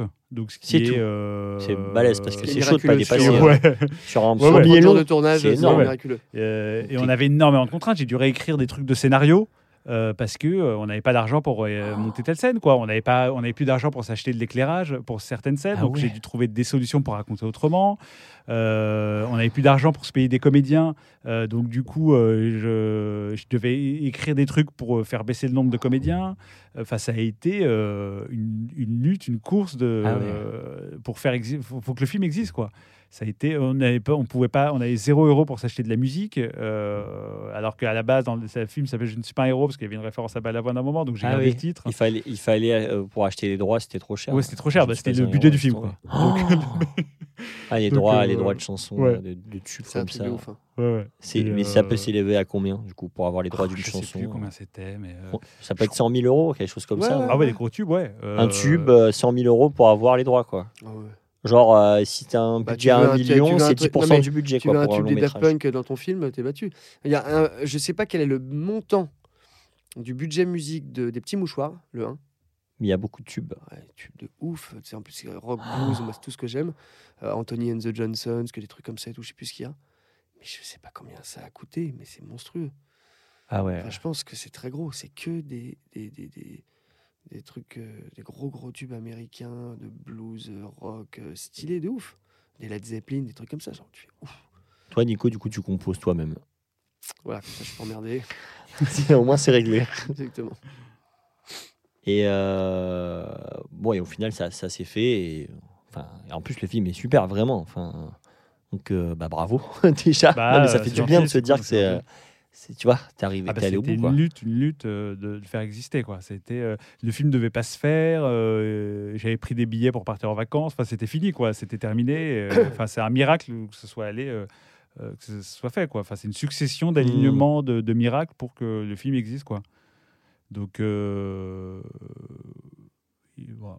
Et, et Nico, toi, tu as une anecdote de loose, vu que là, on était dans, dans un aspect un peu ouais, des difficultés de ce métier parfois. Tu aurais une anecdote aussi de galère, de loose, euh, que ce soit en tant que comédien ou même en tant que metteur en scène, auteur, euh, ou de refus que tu t'es pris. Bah, ou de- refus, oui. Bah, euh, oui, bah, un truc sur lequel tu es validé. sur une série, il n'y a, pas- il y a pas très longtemps, il y a quelques mois, une, une série sur laquelle j'ai été validé pour Canal. euh, et puis, euh, en fait, euh, l'écriture du personnage a été un petit, enfin, était encore en cours, l'écriture du scénario et de, de tous les personnages. Ouais. Et, euh, et donc, moi, je fais une lecture à la prod avec le réalisateur, avec Ah le ouais, comédien. On me dit, ah, on va t'appeler pour les costumes, ta, ta, ta. Mon agent fait la négo. elle me dit, c'est bon. Le lundi, elle m'appelle, elle me dit, écoute, c'est bon, c'est négocié. Donc, il y aura, je sais plus, 7 jours, je sais plus. Et le rôle vraiment me plaisait, était super et tout. et- T'avais combien de jours euh? 7, je ah crois. pardon. Et euh, le lendemain, elle m'appelle, elle me dit écoute, j'ai un petit problème là. euh, en fait, euh, c'est mort. Ils, ils prennent quelqu'un d'autre parce que. Et, non, et puis surtout, au début, j'ai pas de. Je sais pas. Ah, Ouais, tu sais pas pourquoi, Non, non. quoi. Voilà, je comprends pas trop. Donc, moi, j'appelle la DIRCAST qui est pas au courant. Ah ouais. Ouais, ouais. Et puis en fait, au bout d'un moment, j'ai le réalisateur, au bout de deux jours, qui me dit, euh, en fait, ça a été, ça a continué à être réécrit et pour les besoins de l'écriture, le personnage a, a été modifié et on a, on a, tu correspondais plus en termes de nature et tout dans ce qu'on cherchait pour ce personnage parce que, parce que l'écriture a Ouais, l'écriture a bougé. Et euh, j'ai été, euh, et là, il n'y a pas de dédommagement, de rien, c'est Ouais. terminé. Voilà, désolé. euh, ça, c'est la violence de ce métier Ah, bah parfois. ouais, ouais. c'est, euh. C'est, puis c'est double peine. C'est une, c'est une première peine artistique parce que bah, tu te projettes dans le rôle, le truc avait l'air chambé, etc. Un rôle dans lequel j'ai pas forcément l'habitude d'être. euh, Ah ouais, c'était Euh, un, distribué, un contre-emploi ou enfin en tout cas, un ouais, oui, oui. Enfin, en tout cas, c'est un truc dramatique, un peu Ouais. dur, un peu machin. enfin que, tu avais moins l'habitude dans les. Enfin, Oui, oui, tu voilà. l'as dit, bien dit toi-même. Et puis, euh, donc déjà, ça, tu fais, bah voilà, euh, série Canal, tu vois, trop bien et tout. Et puis derrière, tu as en plus euh, la deuxième lame qui est le financier. Tu, tu repars avec euh, Oui. rien dans la poche, avoir tu t'es déplacé à la prod, Ouais, euh, ouais. pour la lecture, tu as bossé, tu as lu les scénarios, tu as passé du temps. Ouais. J'ai donné du temps pour ça, il n'y a même pas une petite compensation financière, un truc, rien, c'est zéro, Ouah, bam Ouais. Et tu fais d'accord. Donc, euh, ouais, sur le Ouais, coup, c'est euh, violent. ouais. ouais, C'est la vie, mais ça nous arrivera fois- tout le temps, ça. Une fois, j'ai été pris sur un, un truc et sur une série et euh, mon agent me rappelle une semaine plus tard, il me dit ah, je suis désolé, euh, en fait, euh, non, non, ils ont envoyé à la chaîne et en fait, la chaîne ne veut pas de toi parce qu'ils trouvent que t'es pas assez beau. Oh. En, Donc, en- en- en croyant que ça va pas te faire euh, mal parce que Ouais. il dit c'est Oui, pas ton pas talent. ton oui, c'est ça. Oui, oui, ça partait d'une intention. mais en fait, euh, Mais tu dis je- censure, meuf, censure. Et, euh, et donc, euh, je dis, ah, c'est horrible et tout. Et elle me rappelle deux jours plus tard, elle me dit, attends, attends, c'est pas fini. Le Real se bat pour toi, Oh. il veut que ce soit toi. Euh, donc, la chaîne a accepté, euh, ou je sais plus quoi, une partie de la chaîne a accepté. Maintenant, ça part encore chez le- les patrons et tout ça. Mais tout le monde, le, le Real se bat, euh, c'est bon, c'est bon. Et je reçois un message une semaine euh, plus tard. Non, bah non, vraiment, t'es trop moche. Non, non, non, non, non, non, Si. non, non, mais, non. Oh là, vraiment. Mais qui fait ça Bah, écoutez, pour être dans le lot. C'était euh, France 2. Ah ouais, sérieux Ça nous arrivera tout Voilà, le temps. voilà. hein. J'entends que ça, des trucs, des Oui, trucs oui. qui s'annulent aussi. Ah Purement oui, et après, simplement, un pote aussi qui euh, devait être sur une série ça. TF1, et puis finalement, la comédienne principale, euh, au dernier moment, dit Bah non, je le fais pas, je sais pas, il y a eu une embrouille avec la prod, j'en sais rien. Et du coup, le projet tombe à l'eau. C'est-à-dire que mon pote, lui, se retrouve bah, sur le carreau et toute l'équipe technique, tous les gens avaient bloqué. Et pas très longtemps avant le début du tournage, hein. tout s'écroule. Donc tout le monde se retrouve, euh, alors qu'ils avaient bloqué la période, sans rien. Et t'imagines les scénaristes, etc. Et ça, on raconte pas toutes ces looses là sur Insta. Bon, on fait pas de story pour Non. dire bon les Bah, mecs, alors aujourd'hui j'ai été pris sur une série bah et en ouais. fait non. Bah, c'est pour ça qu'on fait ce podcast aussi. C'est parce Mais oui, que mais avec nous, avec, non, mais avec on a l'impression- on aime, euh, on a Aime la envie de, oui. raconter euh, l'envers de nos métiers. C'est important de le dire aussi. Et, Il Bah faut oui. Non, mais il faut, il faut garder, un- il faut garder un peu Ouais. de mystère, c'est important aussi, parce qu'on peut pas Oui. tout raconter. puis on peut pas... pas se plaindre tout le temps parce que. Mais non, et puis, euh, et puis- Non, et puis la, la Mm. contrainte, elle est hyper. pour revenir sur le film, c'est-à-dire on n'avait pas d'argent, mais c'est-à-dire que c'était. oui, créative. ah, mais c'était, je crois que c'était les moments les plus joyeux de ma vie, c'est-à-dire d'avoir à ce moment-là autant de contraintes et d'essayer d'en faire quelque chose de positif, quoi. Euh, c'était hyper exaltant de se Mm. dire, on, en fait, on a, on a, on n'a pas d'argent et mais tout le monde est dans le même truc pour essayer de faire que ça existe. Et c'était des moments hyper beaux et émouvants, quoi, de voir euh, plein de gens qui euh, se défoncent pour faire exister quelque chose. Euh, Enfin, c'était euh, de, de toute cette misère Ouais, ouais. de loose naît quand même des trucs euh, cool, quoi. et euh, Et ça me fait penser à une autre anecdote. Je peux raconter ma vie encore? C'est le, on était avec, je tournais avec Franck Dubosc et c'est Eric Laven qui réalise. Donc on est juste à côté, l'un à côté de l'autre avec Franck Dubosc. Et euh, euh, alors moteur, ça tourne. Non, attends, euh, attendez deux secondes. Ouais, Rudy, recule-toi un peu. Ouais, recule-toi encore un petit peu. Ouais, ouais, encore un petit peu. Ouais, encore. Ouais, ok, super. Comme ça, t'es flou. Action. Il paraît qu'une prof au conservatoire de fait ça à une élève. Ah ouais? Mais sur le plateau, du coup. Vas-y, sors, vas-y, recule, recule. Voilà, super. Ouais, genre, elle est en coulisses, C'est bon, c'est ta place. Ouais. en coulisses. Et la meuf Oh a reculé, quoi. Elle s'est dit, bah, Oh là là, la violence. Non, mais en plus, c'est une super prof. hein. Euh, euh, une dernière recommandation, quelque chose qui vous a inspiré, et on y va. Non, euh, de, Un dans la vie. livre, un film. Un livre, un film. Je pas une série. Moi, j'aime. Moi, j'ai. Alors, j'ai- j'ai j'ai un micro truc dedans, mais c'est pas pour ça qu'il faut regarder la série. Euh, c'est la d'argent et de sang de. Ah oui, il paraît qu'elle est super la série. De euh, Giannoli. De, oui, de Xavier Giannoli, pardon. Euh, Il paraît ouais, qu'elle est fabuleuse. ouais. Vachement bien. J'ai pas encore vu la deuxième partie qui vient de sortir là, depuis deux jours. bah, mais je vais- là, je vais- je vais la mater aussi, Hyper euh. bien. Sur la- l'arnaque à la taxe, à la TVA sur la taxe carbone. Et Rudy? Et moi, je vais faire une réponse de connard. Parce que je suis un connard. Non, le... j'ai découvert il y a 2-3 ans euh, Dostoevsky. Et... Mais c'est bien Ça va Ah avec, bah voilà, la euh, réponse de ça connard. va avec Ah. tes personnages euh, vraiment extrêmes. Guerre et c'est vachement J'ai bien. Mais j'ai lu il n'y a pas longtemps Guerre et en fait, oui, c'est-à-dire j'ai euh, les frères Karamazov. Mm. Et euh, j'ai lu Guerre aussi après, j'ai enchaîné. Parce qu'en fait, quand tu écris, il y a de tout dedans. mais. euh, Ouais, mais- Guerre et Paix de Tolstoï. Oui. En fait, il y a tout dedans. C'est-à-dire que c'est une encyclopédie de la nature humaine, de tous nos, nos travers, de tous nos, euh, de tout ce qu'il y a de pire en nous, et, euh, et c'est décrit avec une précision. Et je trouve que quand tu écris, il faut absolument lire euh, ces livres-là. Euh, Ok. c'est euh, euh, inspirant, mais de manière euh, immense, quoi. Bah, je vais les lire. de, de quoi? Je vais les lire. Ouais. Je vais mais lire vraiment, aussi. quand Ouais, je, mais, je les ai lus il y a Je 2-3 regarderai ans. d'abord d'argent et de sang. Non, mais je me suis dit, putain, pourquoi j'ai pas lu ça avant, quoi? Et euh, c'est vraiment, Ah il y a ouais, tout, super. quoi. Tu dis, il y a tout. Il y a le monde entier dedans, quoi. Et moi, je recommande et euh, non, sur le scénario, qui est un podcast euh, sur euh, tout ce qui tourne autour du scénario, genre le scénario et les agents d'acteurs, le scénario et les producteurs, le scénario euh, et les seconds rôles. Et c'est vraiment un super euh, podcast Ah, bah très bien. pour euh, les auteurs, euh, enfin pour tout le monde en fait. C'est toi Bon, qui le fais Hein Non- Ah bah non, non, je peux pas non plus. hein. Je vous conseille ce que je fais. Ah, 17h17, je vous recommande. C'est un super podcast. et vous êtes dedans. Bon, bah merci les gars, c'était Bah, trop merci. bien. Merci. Ouais, c'était cool. Et gros merde pour ce soir et euh, bah, à très vite. Et Très vite. Très vite avec On se retrouve pour votre Molière, hein, ou vos Molières, hein, peut-être. Allez, bisous. Que Eh je ben, la pression. Vous êtes encore là? Vous avez aimé cet épisode? Pour nous soutenir, vous pouvez mettre 5 étoiles sur votre application de podcast préférée et en parler autour de vous. Vous pouvez également nous suivre sur Instagram, at Romain Francisco et at Camille Bizien, pour ne rien rater des aventures de 17h17. À bientôt Là, j'ai presque m'avoir posé. Il était, il vraiment bien là. hein, Ouais. Vraiment. Je l'ai presque.